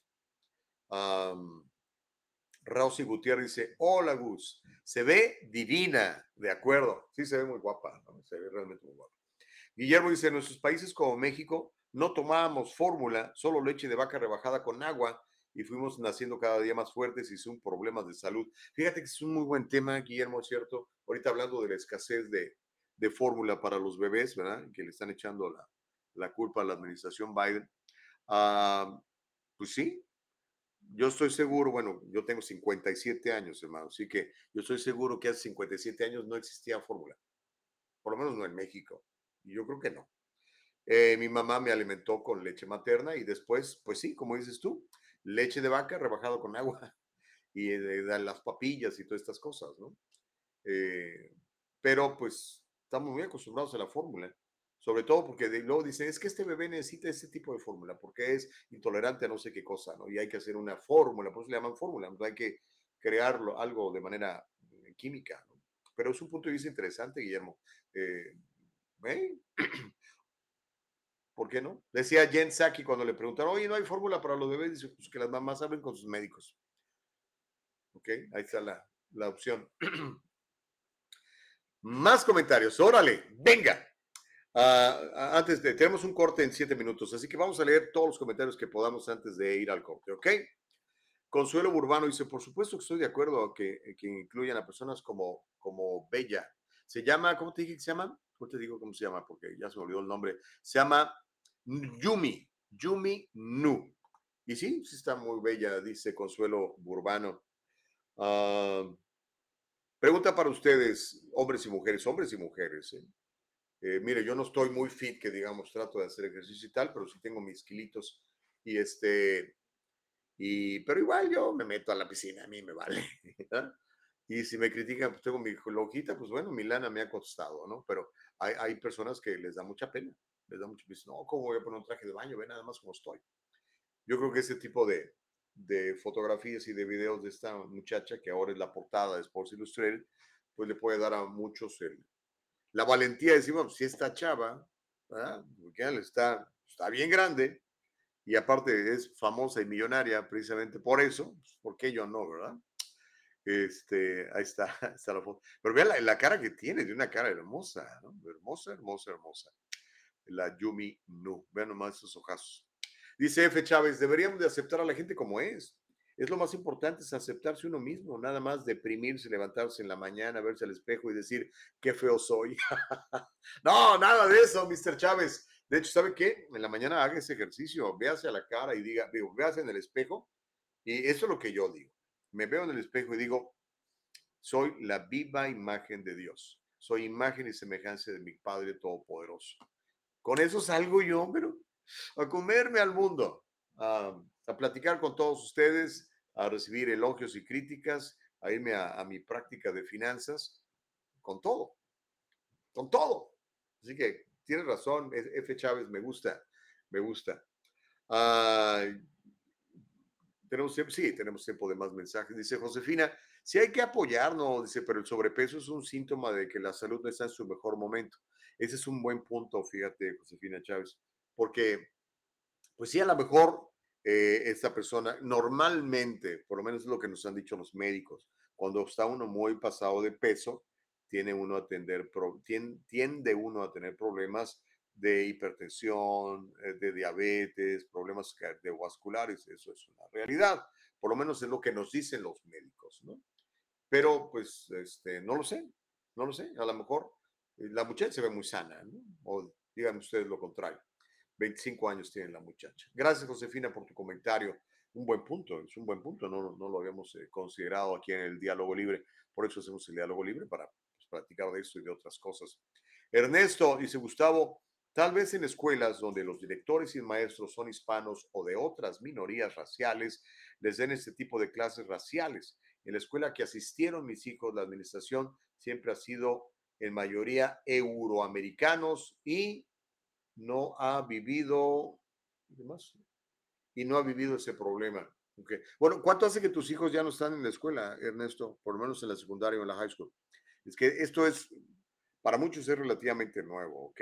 Y este y no sé si sea nada más en las minorías. Tú sabes que eh, ahora que estábamos encerrados todos, que nos encerró el, el señor emperador, este, pasaron una, una, ley en donde para que tu hijo se gradúe de high school debe de recibir estudios, ¿cómo le llamaron? Estudios, no es de género, estudios étnicos, estudios étnicos.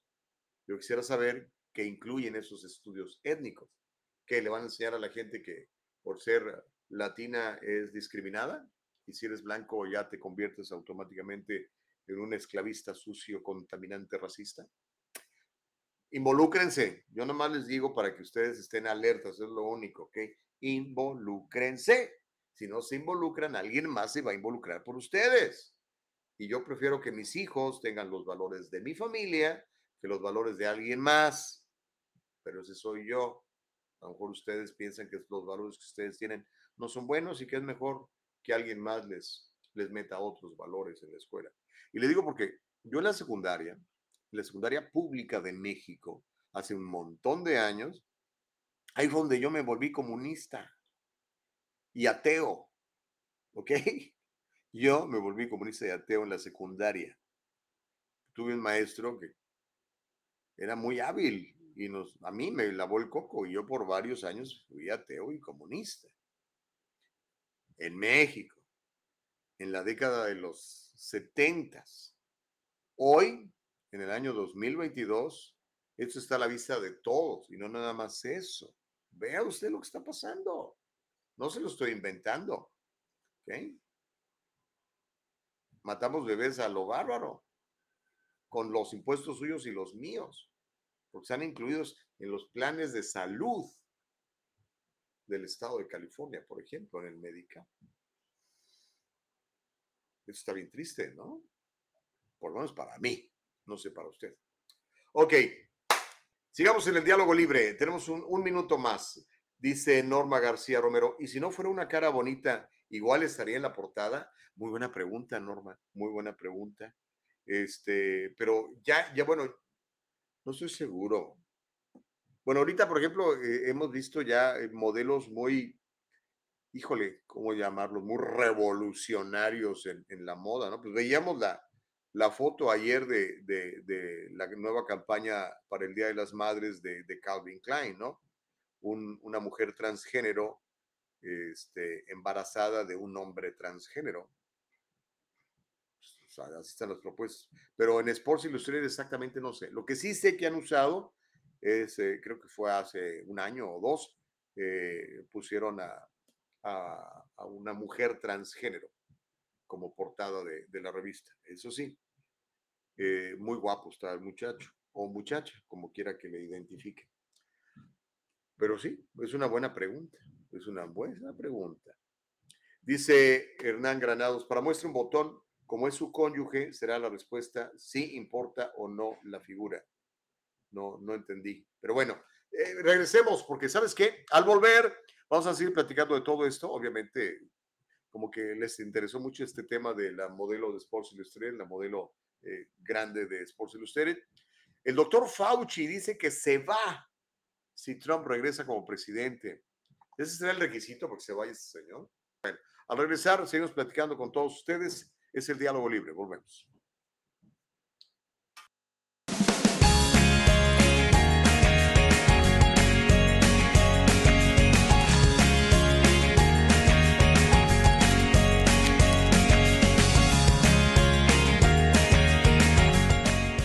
Kanika shampoo and gels made with natural products and paraben free leaves your hair silky smooth, and the gels keep it in place all day. Kanika, for today's generation. And most important, Kanika, made with love.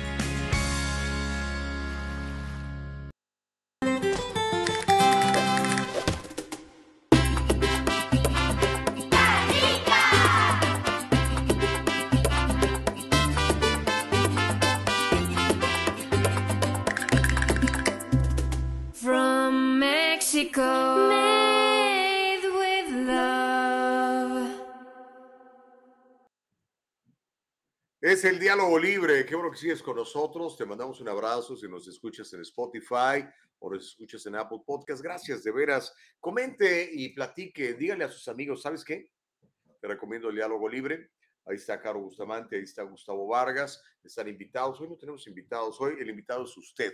Usted es el invitado de lujo esta mañana para poder comentar sus puntos de vista en este ejercicio de comunicación que se llama el diálogo libre. Estamos súper felices. Tenemos decenas de miles de vistas en redes sociales, tenemos decenas de miles de vistas, eh, digo, de, de escuchas en, en, las diferentes plataformas. Uh, por favor, coméntenle a los demás. Yo siempre que me pregunto, oye, don Gustavo, ¿dónde estás? Pum, ahí les mando la información. De hecho, puedo presumir, creo, creo que podemos presumir ya de esto, ¿no, Nicole Castillo? Tenemos más audiencia ahora en estas plataformas alternas que la audiencia que teníamos en la otra plataforma radiofónica. Échese ese trompo a la uña. Y eso no es más que la mano de Dios en este programa porque queremos establecer el diálogo libre. Queremos que ustedes y nosotros platiquemos de los temas de actualidad, de las cosas que nos preocupan, que nos alteran, que nos afectan y que si no estamos al tanto, pues créemelo, nos van a llevar al baile. Este, ¿qué pasó? Ok, no, no entiendo por qué, por qué, la, por qué la lágrima, no entendí la lágrima, este, mi querida productora. Este, pero bueno, am, ¿qué le iba yo a decir? Ok. Ah, ok. Yo no entiendo los, eh, los emoticones, los emojis. Este, yo sé que los, los- ese es otro tema, ¿sabes? Los chavos se comunican mucho con emoticones, mucho con emoticones. Eh, yo todavía no los, muchos no los entiendo, ¿no? Entonces ahorita me puso un emoticón, este, Nicole, nuestra productora. Aquí tenemos un chat interno donde ella me va avisando del corte o si hay alguna falla en la transmisión o lo que sea, ¿no? Este, y me puso un emoticón donde parece que está llorando. Digo, ¿qué pasó? Dice, no, es de fiesta. Ah, órale. Ok. ah, híjole, bueno, no sé. Yo soy, usted lo sabe, soy old fashioned, ¿ok? Por eso también me gusta cuando me voy a tomar un buen bourbon, lo pido old fashioned. Am, cuando yo mando un texto, me resulta imposible, por ejemplo, no poner signos de admiración al principio y al final. Signos de interrogación al principio y al final. No, no, no, o sea, no lo puedo hacer. No, ¿cómo voy a escribir así? Mal. Puntos suspensivos, punto y coma, punto y seguido, punto y aparte. Todo eso lo uso. No, no puedo evitarlo. Eh, cuido mucho la ortografía y todo esto. Y, y yo veo que los chavos de hoy ya, todo lo usan, usan muchas abreviaturas y este, muchos emoticones. ¿Cómo estás? Eh, creo que para, man- para preguntarse cómo están, se mandan un emoticón y se contestan con otro emoticón. Interesante, ¿no? Chido. Son los nuevos, eh, las nuevas maneras de comunicarse. Lo que yo trato de hacer cuando mando un texto, por ejemplo, y, y quiero reforzarlo con, con, con algún elemento extra, pongo un emoticón, ¿verdad? Por ejemplo, le mando un texto a mi amigo, le digo, muy buenos días, y le pongo signo de admiración al principio, signo de admiración al final, días acentuado, ¿no? Yo no puedo escribir palabras sin acento, ah, sobre todo si las conozco, sin, o sea, me puedo equivocar, ¿no? Después pongo, ¿cómo estás? Abro signo de interrogación, cierro signo de interrogación, estás con acento en la A. Y luego le pongo una sonrisa, un emoticón de una sonrisa. Pero no puedo mandar la pura sonrisa porque este, siento como que estoy faltándole respeto a la gente, ¿no? Pero en fin, ya saben, los viejos cómo somos, ¿no? Eh, como me decía, ¿te acuerdas aquel este, operador que teníamos de, de audio? Este, el, el gordito, bien simpático, Nicole, ¿cómo se llama? Hace rato que no hablo con él. Él me decía, este, boomer, hey, boomer, por lo de baby boomer, ¿no? No sé si sepa, la generación de los baby boomers, una generación que nació entre el 48 y el 64 en los Estados Unidos. Le llamaban baby boomers porque fue una explosión, fueron 78 millones de personas que nacieron en ese espacio en los Estados Unidos y actualmente son los que mandan en el país, ¿verdad? Ya los- muchos están re- retirados, están jubilando, pero todavía muchos tienen mucha influencia. Pero en fin, ok. Ah, no, nunca me pude acordar cómo se llama nuestro operador. Fíjese, qué feo es, deja uno de ver personas y si ya no está uno en contacto, se le olvida uno los nombres. Por eso hay que estar presente, ¿ok? Ah, eh, Carlitos, Carlitos, oh, Carlos Fuentes, y mira, con ese nombrezazo, el nombre de un tremendo escritor mexicano. Reyes Gallardo dice, hay gente que cuando le preguntan cómo están, contestan ATM. ¿eh? Eh, ATM es que a toda máquina o a toda mamá. Creo que tiene dos interpretaciones, ¿no? Hasta hubo una película, ¿recuerda usted? Eh, con eh, Luis Aguilar y Pedro Infante, se llamaba, ¿no? ATM, donde eran muy, muy bonita la película, por cierto. Está en gratis en YouTube un día que no tenga nada que hacer. Chéquesela, está buena. Este, con, eran motociclistas, ¿no? Era muy, muy divertida la comedia, una comedia muy interesante. De esas películas buenas que podía uno ver con toda la familia, ¿no? Donde trataban temas, pues, no sé, más familiares, ¿no? Hoy ya las películas nuevas son tan raras, ¿no? Eh, con propuestas muy raras también. Pero en fin, es el símbolo de los tiempos, me imagino. ¿no? Si escucha ruidos un tanto raros de repente en la transmisión, es que este, me están cambiando el techo de la casa, ¿ok? Eh, pero no crea que es una invasión de marcianos, ni mucho menos, ¿ok? Ni que los rusos nos están invadiendo y que Putin está mandando misiles para acá. Más mensajes. Órale, pues vamos a establecer el diálogo libre con todos ustedes. Estoy muy feliz que están ustedes muy enganchados con la, con la, con la, con, con todo lo que está pasando. Dice Abraham Lugo, eh, no es llorar, bueno, bueno, Noé ya nos está reclamando, dice, vámonos con los temas de actualidad. Ahorita vamos eh, para allá. Déjame leer nada más a Abraham Lugo. Dice, no es llorar, mi estimado, es lo que nos quitan. Impuestos exagerados. A mí me quitan el 40% de mis ganancias. Es demasiado. Otros estados no pagan tanto, es cierto. Tiene razón Abraham Lugo. Mire, siempre lo he dicho. Bueno, no siempre. Tengo muchos años diciéndolo. Si dijera siempre, pues es una mentira, ¿no? Pero sí nos gusta hablar, ¿no? En, en generalidad, siempre este, nunca me haces caso, ¿no? A veces te haces caso. Siempre, no, no siempre, a veces no. Pero últimamente yo he dicho mucho esto. Yo creo que el político, antes de tener un puesto político, un puesto de servidor público, eh, ya sea en el gobierno eh, estatal, gobierno federal, en el Congreso estatal, el Congreso federal, debía de tener un negocio por dos, tres años. ¿Sabes qué? Requisito indispensable para tener un puesto de eh, político en el Estado o en el país, necesitas tener, ay Dios, está cayendo el techo, necesita usted poner este, aquí en su currículum que tuvo un negocio, aunque fuera un negocio pequeño, un par de años, para que sepa lo duro que es correr un negocio, porque por todos lados todo el mundo quiere quitarnos la lana, ¿ok? Pero pues no es así, los políticos lo único que quieren es más lana, porque si tienen más lana tienen más poder y después ellos andan, ay, inauguré una, ¿qué, qué inauguras tú? Nada, no hiciste nada, si es el dinero de todos nosotros, te pusimos ahí para que lo administres y lo administres bien, pero si no saben, no saben de finanzas, los políticos no saben de finanzas, entonces quieren administrar los dineros de un país o de un estado o de una ciudad, si no saben de finanzas, pues la van a cajetear.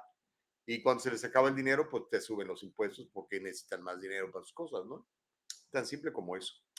Okidoki, uh, vámonos pues, eh, bueno, Elba dice saludos y bendiciones desde los mochis. No son los mochis, eh, es los mochis, es diferente. Los mochis, Sinaloa, México. Un saludo, Elba Payán.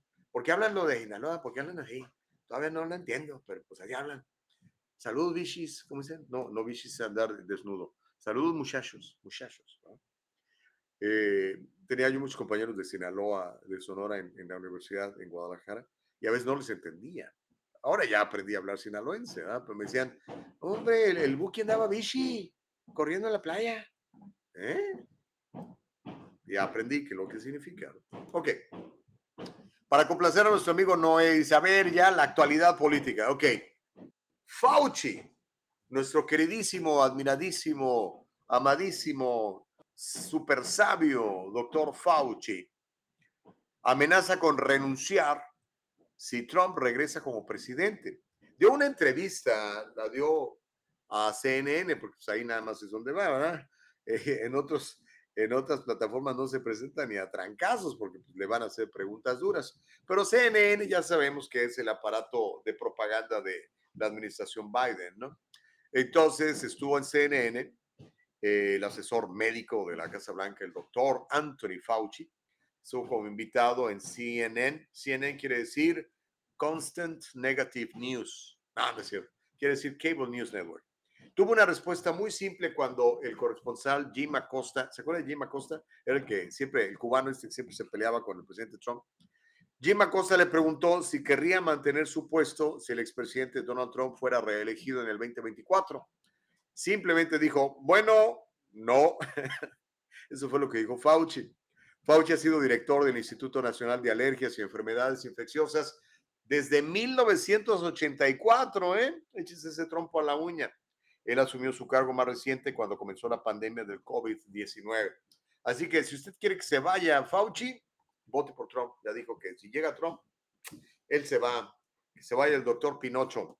¿Sabe que algún día vamos a platicar un poco más de, de, de Fauci para que sepa quién es este señor? hay dedos que lo apuntan y lo señalan como el creador de esta crisis del COVID. ¿eh? Eso es lo que se dice. No sé, ya estarán sacando más, eh, a relucir más, no, más información al respecto y ver si efectivamente el tipo es quien dicen que es, o a lo mejor es una blanca paloma que simplemente pues quiere el bienestar de todos nosotros, los que vivimos en Estados Unidos.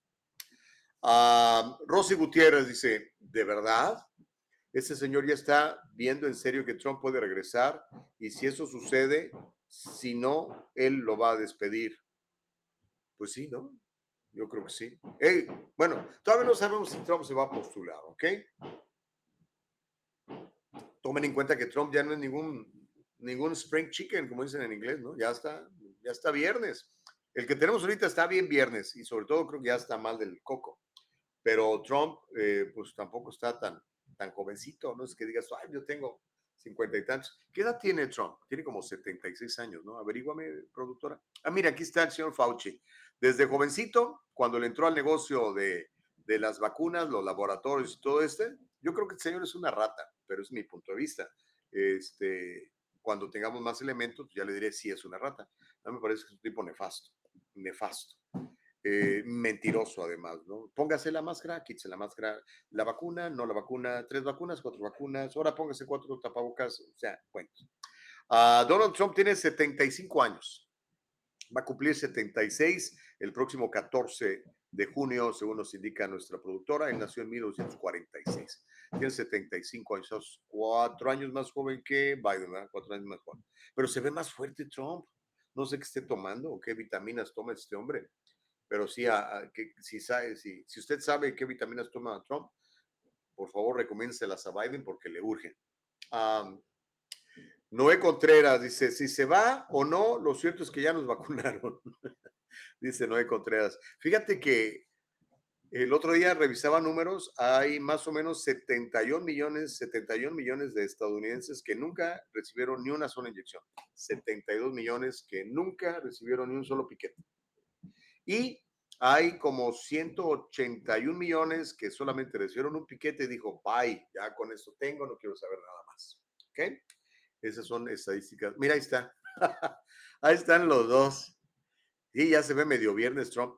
Y ¿sabes qué? Trump está calvo, ¿verdad? Se, se acomoda el pelo así como, como para adelante.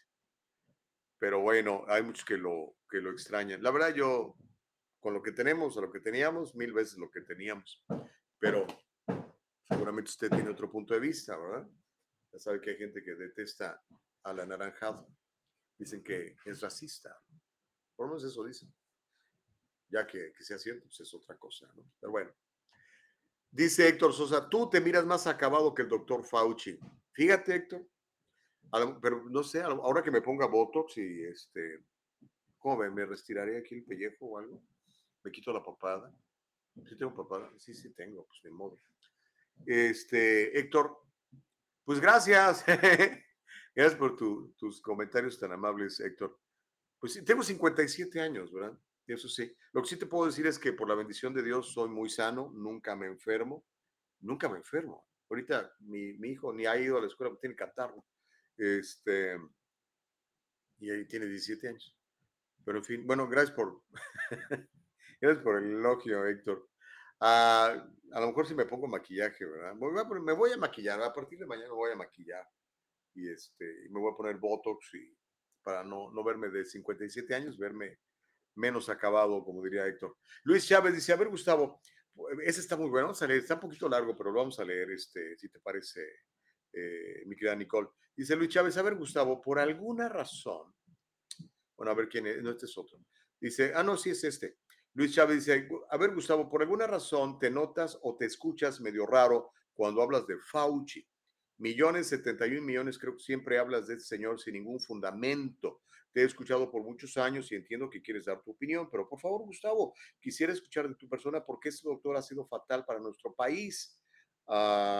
ojalá que puedas y tengas una explicación, porque lo que has dicho todo el tiempo, cero fundamentos. No, hombre, si ahí está, está claro. Mira, Luis, te lo voy a explicar. Eh, este señor cerró el país por más de dos años por una enfermedad que tiene un porcentaje de sobrevivencia del 99.8%, ¿ok? para empezar. Entonces eso le dio en la torre a la economía. Eso le dio en la torre a cientos de miles de negocios pequeños para favorecer a los grandes capitales. ¿Por qué este señor con sus políticas decidió, ¿verdad? Que todo el mundo nos encerráramos, que fracasara el negocio. ¿Sabes cuánta cantidad de amigos míos tronaron sus negocios? Tronaron sus negocios de 20, 30 años. Porque el señor dijo, esta cosa nos va a matar a todos. Pues por eso me parece nefasto. Cuando le preguntaban la mascarilla sirve, decía, no, la mascarilla no sirve. Y luego, no, la mascarilla sí sirve. No, ahora póngase doble mascarilla. No, que la vacuna. No, que puras mentiras, compadre. Es para mí, o sea, esos son, son hechos, o sea, cosas que yo puedo ver con mis ojitos, que no necesito ir a ningún estudio. Pero te puedo traer un estudio con números de la CDC, donde te das cuenta que los vacunados son los que se siguen contagiando y también se han, se han muerto. Eh, pero lo que me molestó, sobre todo, te digo, es que le dieran la torre a, a la economía del país que cerraran cientos de miles de pequeños negocios y que en cambio, tú sabes esas tiendotas, voy a decir los nombres, Walmart, Target, Costco, todos esos sí siguieron abiertos. porque ellos sí? Y la tiendita de mi amigo no. porque ellos sí? Y el restaurante de mi amigo no. porque ellos sí? Y el negocio de la señora que corta el pelo no. De la chinita que hacía las uñas no. ¿Por qué nos tronaron a todos ellos? Era un golpe directo contra los pequeños empresarios con gente como yo, que todos los días salgo a arriesgar mi trabajo, mi tiempo, mi vida para traer el pan a mi casa. Y todos estos multicochinamente millonarios, no. A mí eso me parece muy desleal con el pueblo americano. Por eso me parece que ese tipo es nefasto. Ahora, si se le comprueba todo esto que están diciendo, que yo a mí no me consta, pero si eventualmente se comprueba, pues con mayor razón para decir que el tipo es un nefasto, que él es el que anda propiciando todo esto, que ha él invertido en la propagación del virus y demás, que es lo que se está investigando hoy en día. No te lo dicen porque los medios de comunicación, tú sabes, están con, con la narrativa, esa narrativa. Pero por eso me cae mal, señor. ¿Ok? dice el estudio, entonces cuando la gente dice, ¿por qué cambiaste tu postura y por qué enfatiza tanto las máscaras? Eh, ay, perdón. Ahora cuando en ese entonces no lo hacía y de hecho incluso dijo que no debería hacerlo porque había escasez de máscaras. Pues sí. Ah, pues sí, cierto, todo eso, todo eso lo dijo Fauci. Fauci es un tipo que, mira, cambió de opinión al carro. Y nos ocultó, nos ocultó que la ivermectina, la hidroxicloroquina, el zinc, la vitamina D combatían el, el, virus. Nos lo ocultó. Eso es, eso es, es un plan con maña, un plan de destrucción. Por eso me parece que el Señor es nefasto. Ya, ya les expliqué, ¿no? Pero en fin. Ah, híjole, se, calentó el chocolate, les digo, se calienta el chocolate, pero bueno, me encanta. Este, vamos a, leer más comentarios. Ponme los comentarios que quieras, Nicole, ahí conforme vayan llegando. Eh, aquí no discrimina. No, ya, ya corté. ¿Sí? Ok. Corte y vuelvo.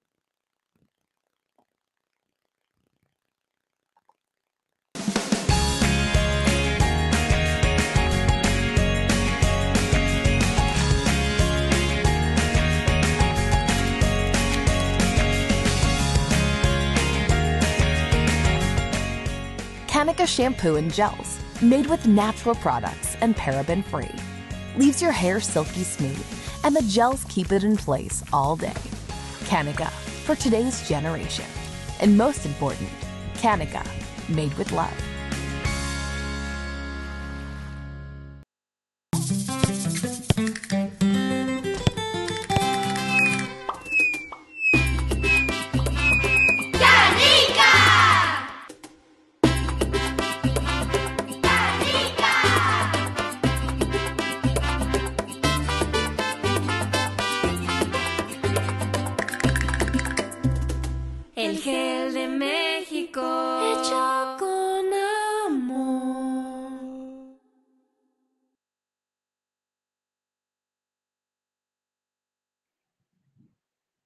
Okiroki, híjole, estamos llegando al final del programa, nos quedan unos cuantos minutos. Estoy muy agradecido de veras con, la oportunidad de poderle servir, de poder traer el diálogo libre para ustedes y que podamos compartir todos los puntos de vista, ¿ok?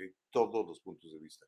Me gusta otra cosa que me gusta mucho es que todos los chats, digo, todos los comentarios del chat, usted los puede ver, ¿ok? Y bueno, tratamos de leerlos todos eh, sin, sin ninguna agenda, ¿ok? Así que lo que quiero es establecer el diálogo libre. Si no privilegiamos la primera enmienda de la Constitución, ¿quién la va a privilegiar? ¿Ok? Hoy, créanmelo, hay intereses oscuros que quieren eliminar la primera enmienda, que no tenga usted derecho a decir lo que piensa. Le llaman hate speech. Es, esa, esa palabra que acuñaron los izquierdistas, hate speech. ¿Cómo hate speech? Hey, si yo voy a decir algo que te molesta, le llaman hate speech. Entonces, ¿qué voy a decir? ¿Algo que no te moleste? O sea, si por ejemplo yo veo algo que me parece de acuerdo a mis valores, que está mal, y voy a hablar en contra de eso, voy a decir, por ejemplo, ah, el aborto es un crimen. Eso es hate speech para algunos. No lo puedes decir. ¿Por qué no? Se trata de un ser humano y lo estás matando, pues es un crimen. Pero le llaman hate speech. I don't believe in that. Okay? There is just free speech. There's no other speech. ¿Ok? Y obviamente, pues cuando tú externas tu punto de vista, va a haber gente que le moleste. Pero la libertad de expresión está garantizada en la Constitución de los Estados Unidos. Y ese es el diálogo libre. El que otra persona que no te cae bien y que dice algo que no te gusta, tenga derecho a decirlo y a leerlo aquí en el chat. ¿Ok? A ver, ponme los comentarios, mi querida Nicole Castillo, productora. Ahorita que está el calientito el chocolate y nos quedan todavía unos minutitos más. Gracias de veras por, por compartir y por hacer con nosotros el diálogo libre. Sin ustedes, este diálogo libre no existiría. Ah, breaking news nos llega. Starbucks va a pagar los viajes de las trabajadoras que buscan abortos. Órale. Así que usted que cree en el aborto, vaya y compre su café en Starbucks para que ellos tengan dinero para mandar a las mujeres en cuyos estados es eh, un crimen como, eh, practicarse un aborto, los manden a, a o, a California a practicárselos. O si usted, ¿verdad? Que cree que la vida del bebé tiene derecho, pues ya no compre café en esos lugares, ¿verdad? Son las dos posturas y tenemos libertad de hacer las dos cosas. Uh, Amilcar Monroy dice, es interesante lo que publica Amilcar, dice, mi esposa cuando le dio COVID la llevé con un doctor privado en Thousand Oaks y uno de los medicamentos que le dieron fue ivermectina y en tres días estaba mucho mejor, pero tuvimos que buscar a un doctor privado porque Kaiser no quiso ayudarnos. Es que estaban de acuerdo, compadre estaba de acuerdo. Y tengo un primo que le salvamos la vida precisamente con hidroxicloroquina e ivermectina. Me consta, yo lo vi, ¿ok? Y el médico que, que, que, que la, lo respaldó, este, me dijo, Gustavo, no puedo hablar en público porque me, quitan la licencia, nos están persiguiendo. Eso me lo dijo ese doctor. No te puedo decir quién es, ¿verdad? Un día ya teníamos la entrevista y a la última hora ¡ah! echó para todo. Dijo, no, ¿sabes qué, Gustavo? No. Me van a cancelar y después, ¿cómo le hago? Ay, Dios mío. A ver, más mensajes que se ha calentado el chocolate sabrosamente. Tú me los pones y yo los veo. Gaby dice, de acuerdo contigo, conmigo, esa generación está creciendo bien sensible, de cristal. Todo está mal. Una opinión diferente y te cancelan. Y te acusan de bullying por bromas pensadas también. Muy mal. Estoy de acuerdo contigo, Gaby. Necesitamos desarrollar, resiliencia en nuestros hijos. No nos enseña a ser de cristal e, es que, mire, por años nosotros hemos sido corresponsables de todo esto. Por ejemplo, mire algo que yo vi cuando, cuando mi hijo empezó a competir en fútbol, que era buenísimo. Este, cuando empezó a competir, este, a todos les daban trofeo, hasta los que perdían. O sea, ¿y este por qué le dan trofeo? Se perdió. O sea, la vida no es así. O sea, si tú no trabajas, no, no ganas. ¿no? Bueno, ahora hay algunos que sí trabajan, digo que sí ganan así, pero está muy mal porque de lo que se trata es de que hagas los méritos para hacer las cosas, ¿no? Entonces, es que le damos el trofeo para que no se sienta mal. Pues quiero que se sienta mal porque no se esforzó, para que vea al que se esforzó cómo le fue de bien. Si no, estamos creando una generación de mediocres y de insensibles, digo, de, de, sentimentaleros que privilegian lo que sienten por la realidad. Hey, I got news for you guys. Feelings are not facts, ¿ok? Los sentimientos no son la realidad. Los hechos son los hechos, no los puedes cambiar. Gracias, Gaby, me encanta tu aportación, sentido común. Consuelo dice, Gustavo, no cerraron solamente en este país, lo hicieron en Europa también. Sí, claro, porque eso era mundial, mi querida Consuelo. Esa era una agenda para darle la torre a todo el, a todo el mundo. Acuérdate, quieren hacer, quieren hacer, todavía están intentando el famoso Big Reset y tener un gobierno mundial. Ya lo ha platicado Obama, ya lo ha platicado el mismísimo viejito que está en la Casa Blanca. Eso quiere. A Milcar dice, por eso le llaman flip flop, flip flop Fauci, porque nunca tuvo una decisión directa en cuanto a las mascarillas. Para poner un ejemplo, ¿verdad? Para poner un ejemplo. Entre otras muchas. Este, uh, gracias, Amilcar. ¿Quién más? Uh, Víctor. Hola, buenos días, Gustavo. A ver, ¿cuándo habla sobre el tema de los candidatos a alcaldes? Híjole, está muy bueno. Este, ok. Pues sí, sería bueno hacerlo con, con un analista político. Voy a, voy a invitar a uno. Lo que pasa es que luego no quieren venir. Pero sí, este, ya hace poquito entrevistamos a Joe Buscaino, ya renunció a su candidatura y endosó a, a, Caruso, el este empresario, eh, developer, contratista, de, creador de, de edificios y toda esta cosa este, yo creo que es el menos malo, porque todos los, todos los más son políticos, políticos corruptos que han estado en el gobierno por muchos años y no han hecho más que toda la porquería que hay en Los Ángeles. Pero sí, si quieres hablamos de eso, ¿cómo no? Ah, gracias, Víctor Martín, por la, por Martín, sí, Víctor Martín por la sugerencia. Uh, Gacy dice, buenos días, bendiciones. Mi opinión es que el cuerpo es templo y morada del Espíritu Santo y no nos pertenece, por lo tanto debemos cuidarlo. Sí, estoy completamente de acuerdo contigo, Gacy. Ah, el templo del Espíritu Santo es nuestro cuerpo. Ahora, el asunto es que tenemos que creerlo, ¿no? Romanos 19, si confiesas con tu boca que Jesús es el Señor y crees en tu corazón que Dios le levantó a los muertos, serás salvo. Es en el momento en que el Espíritu Santo de Dios entra a morar en ti.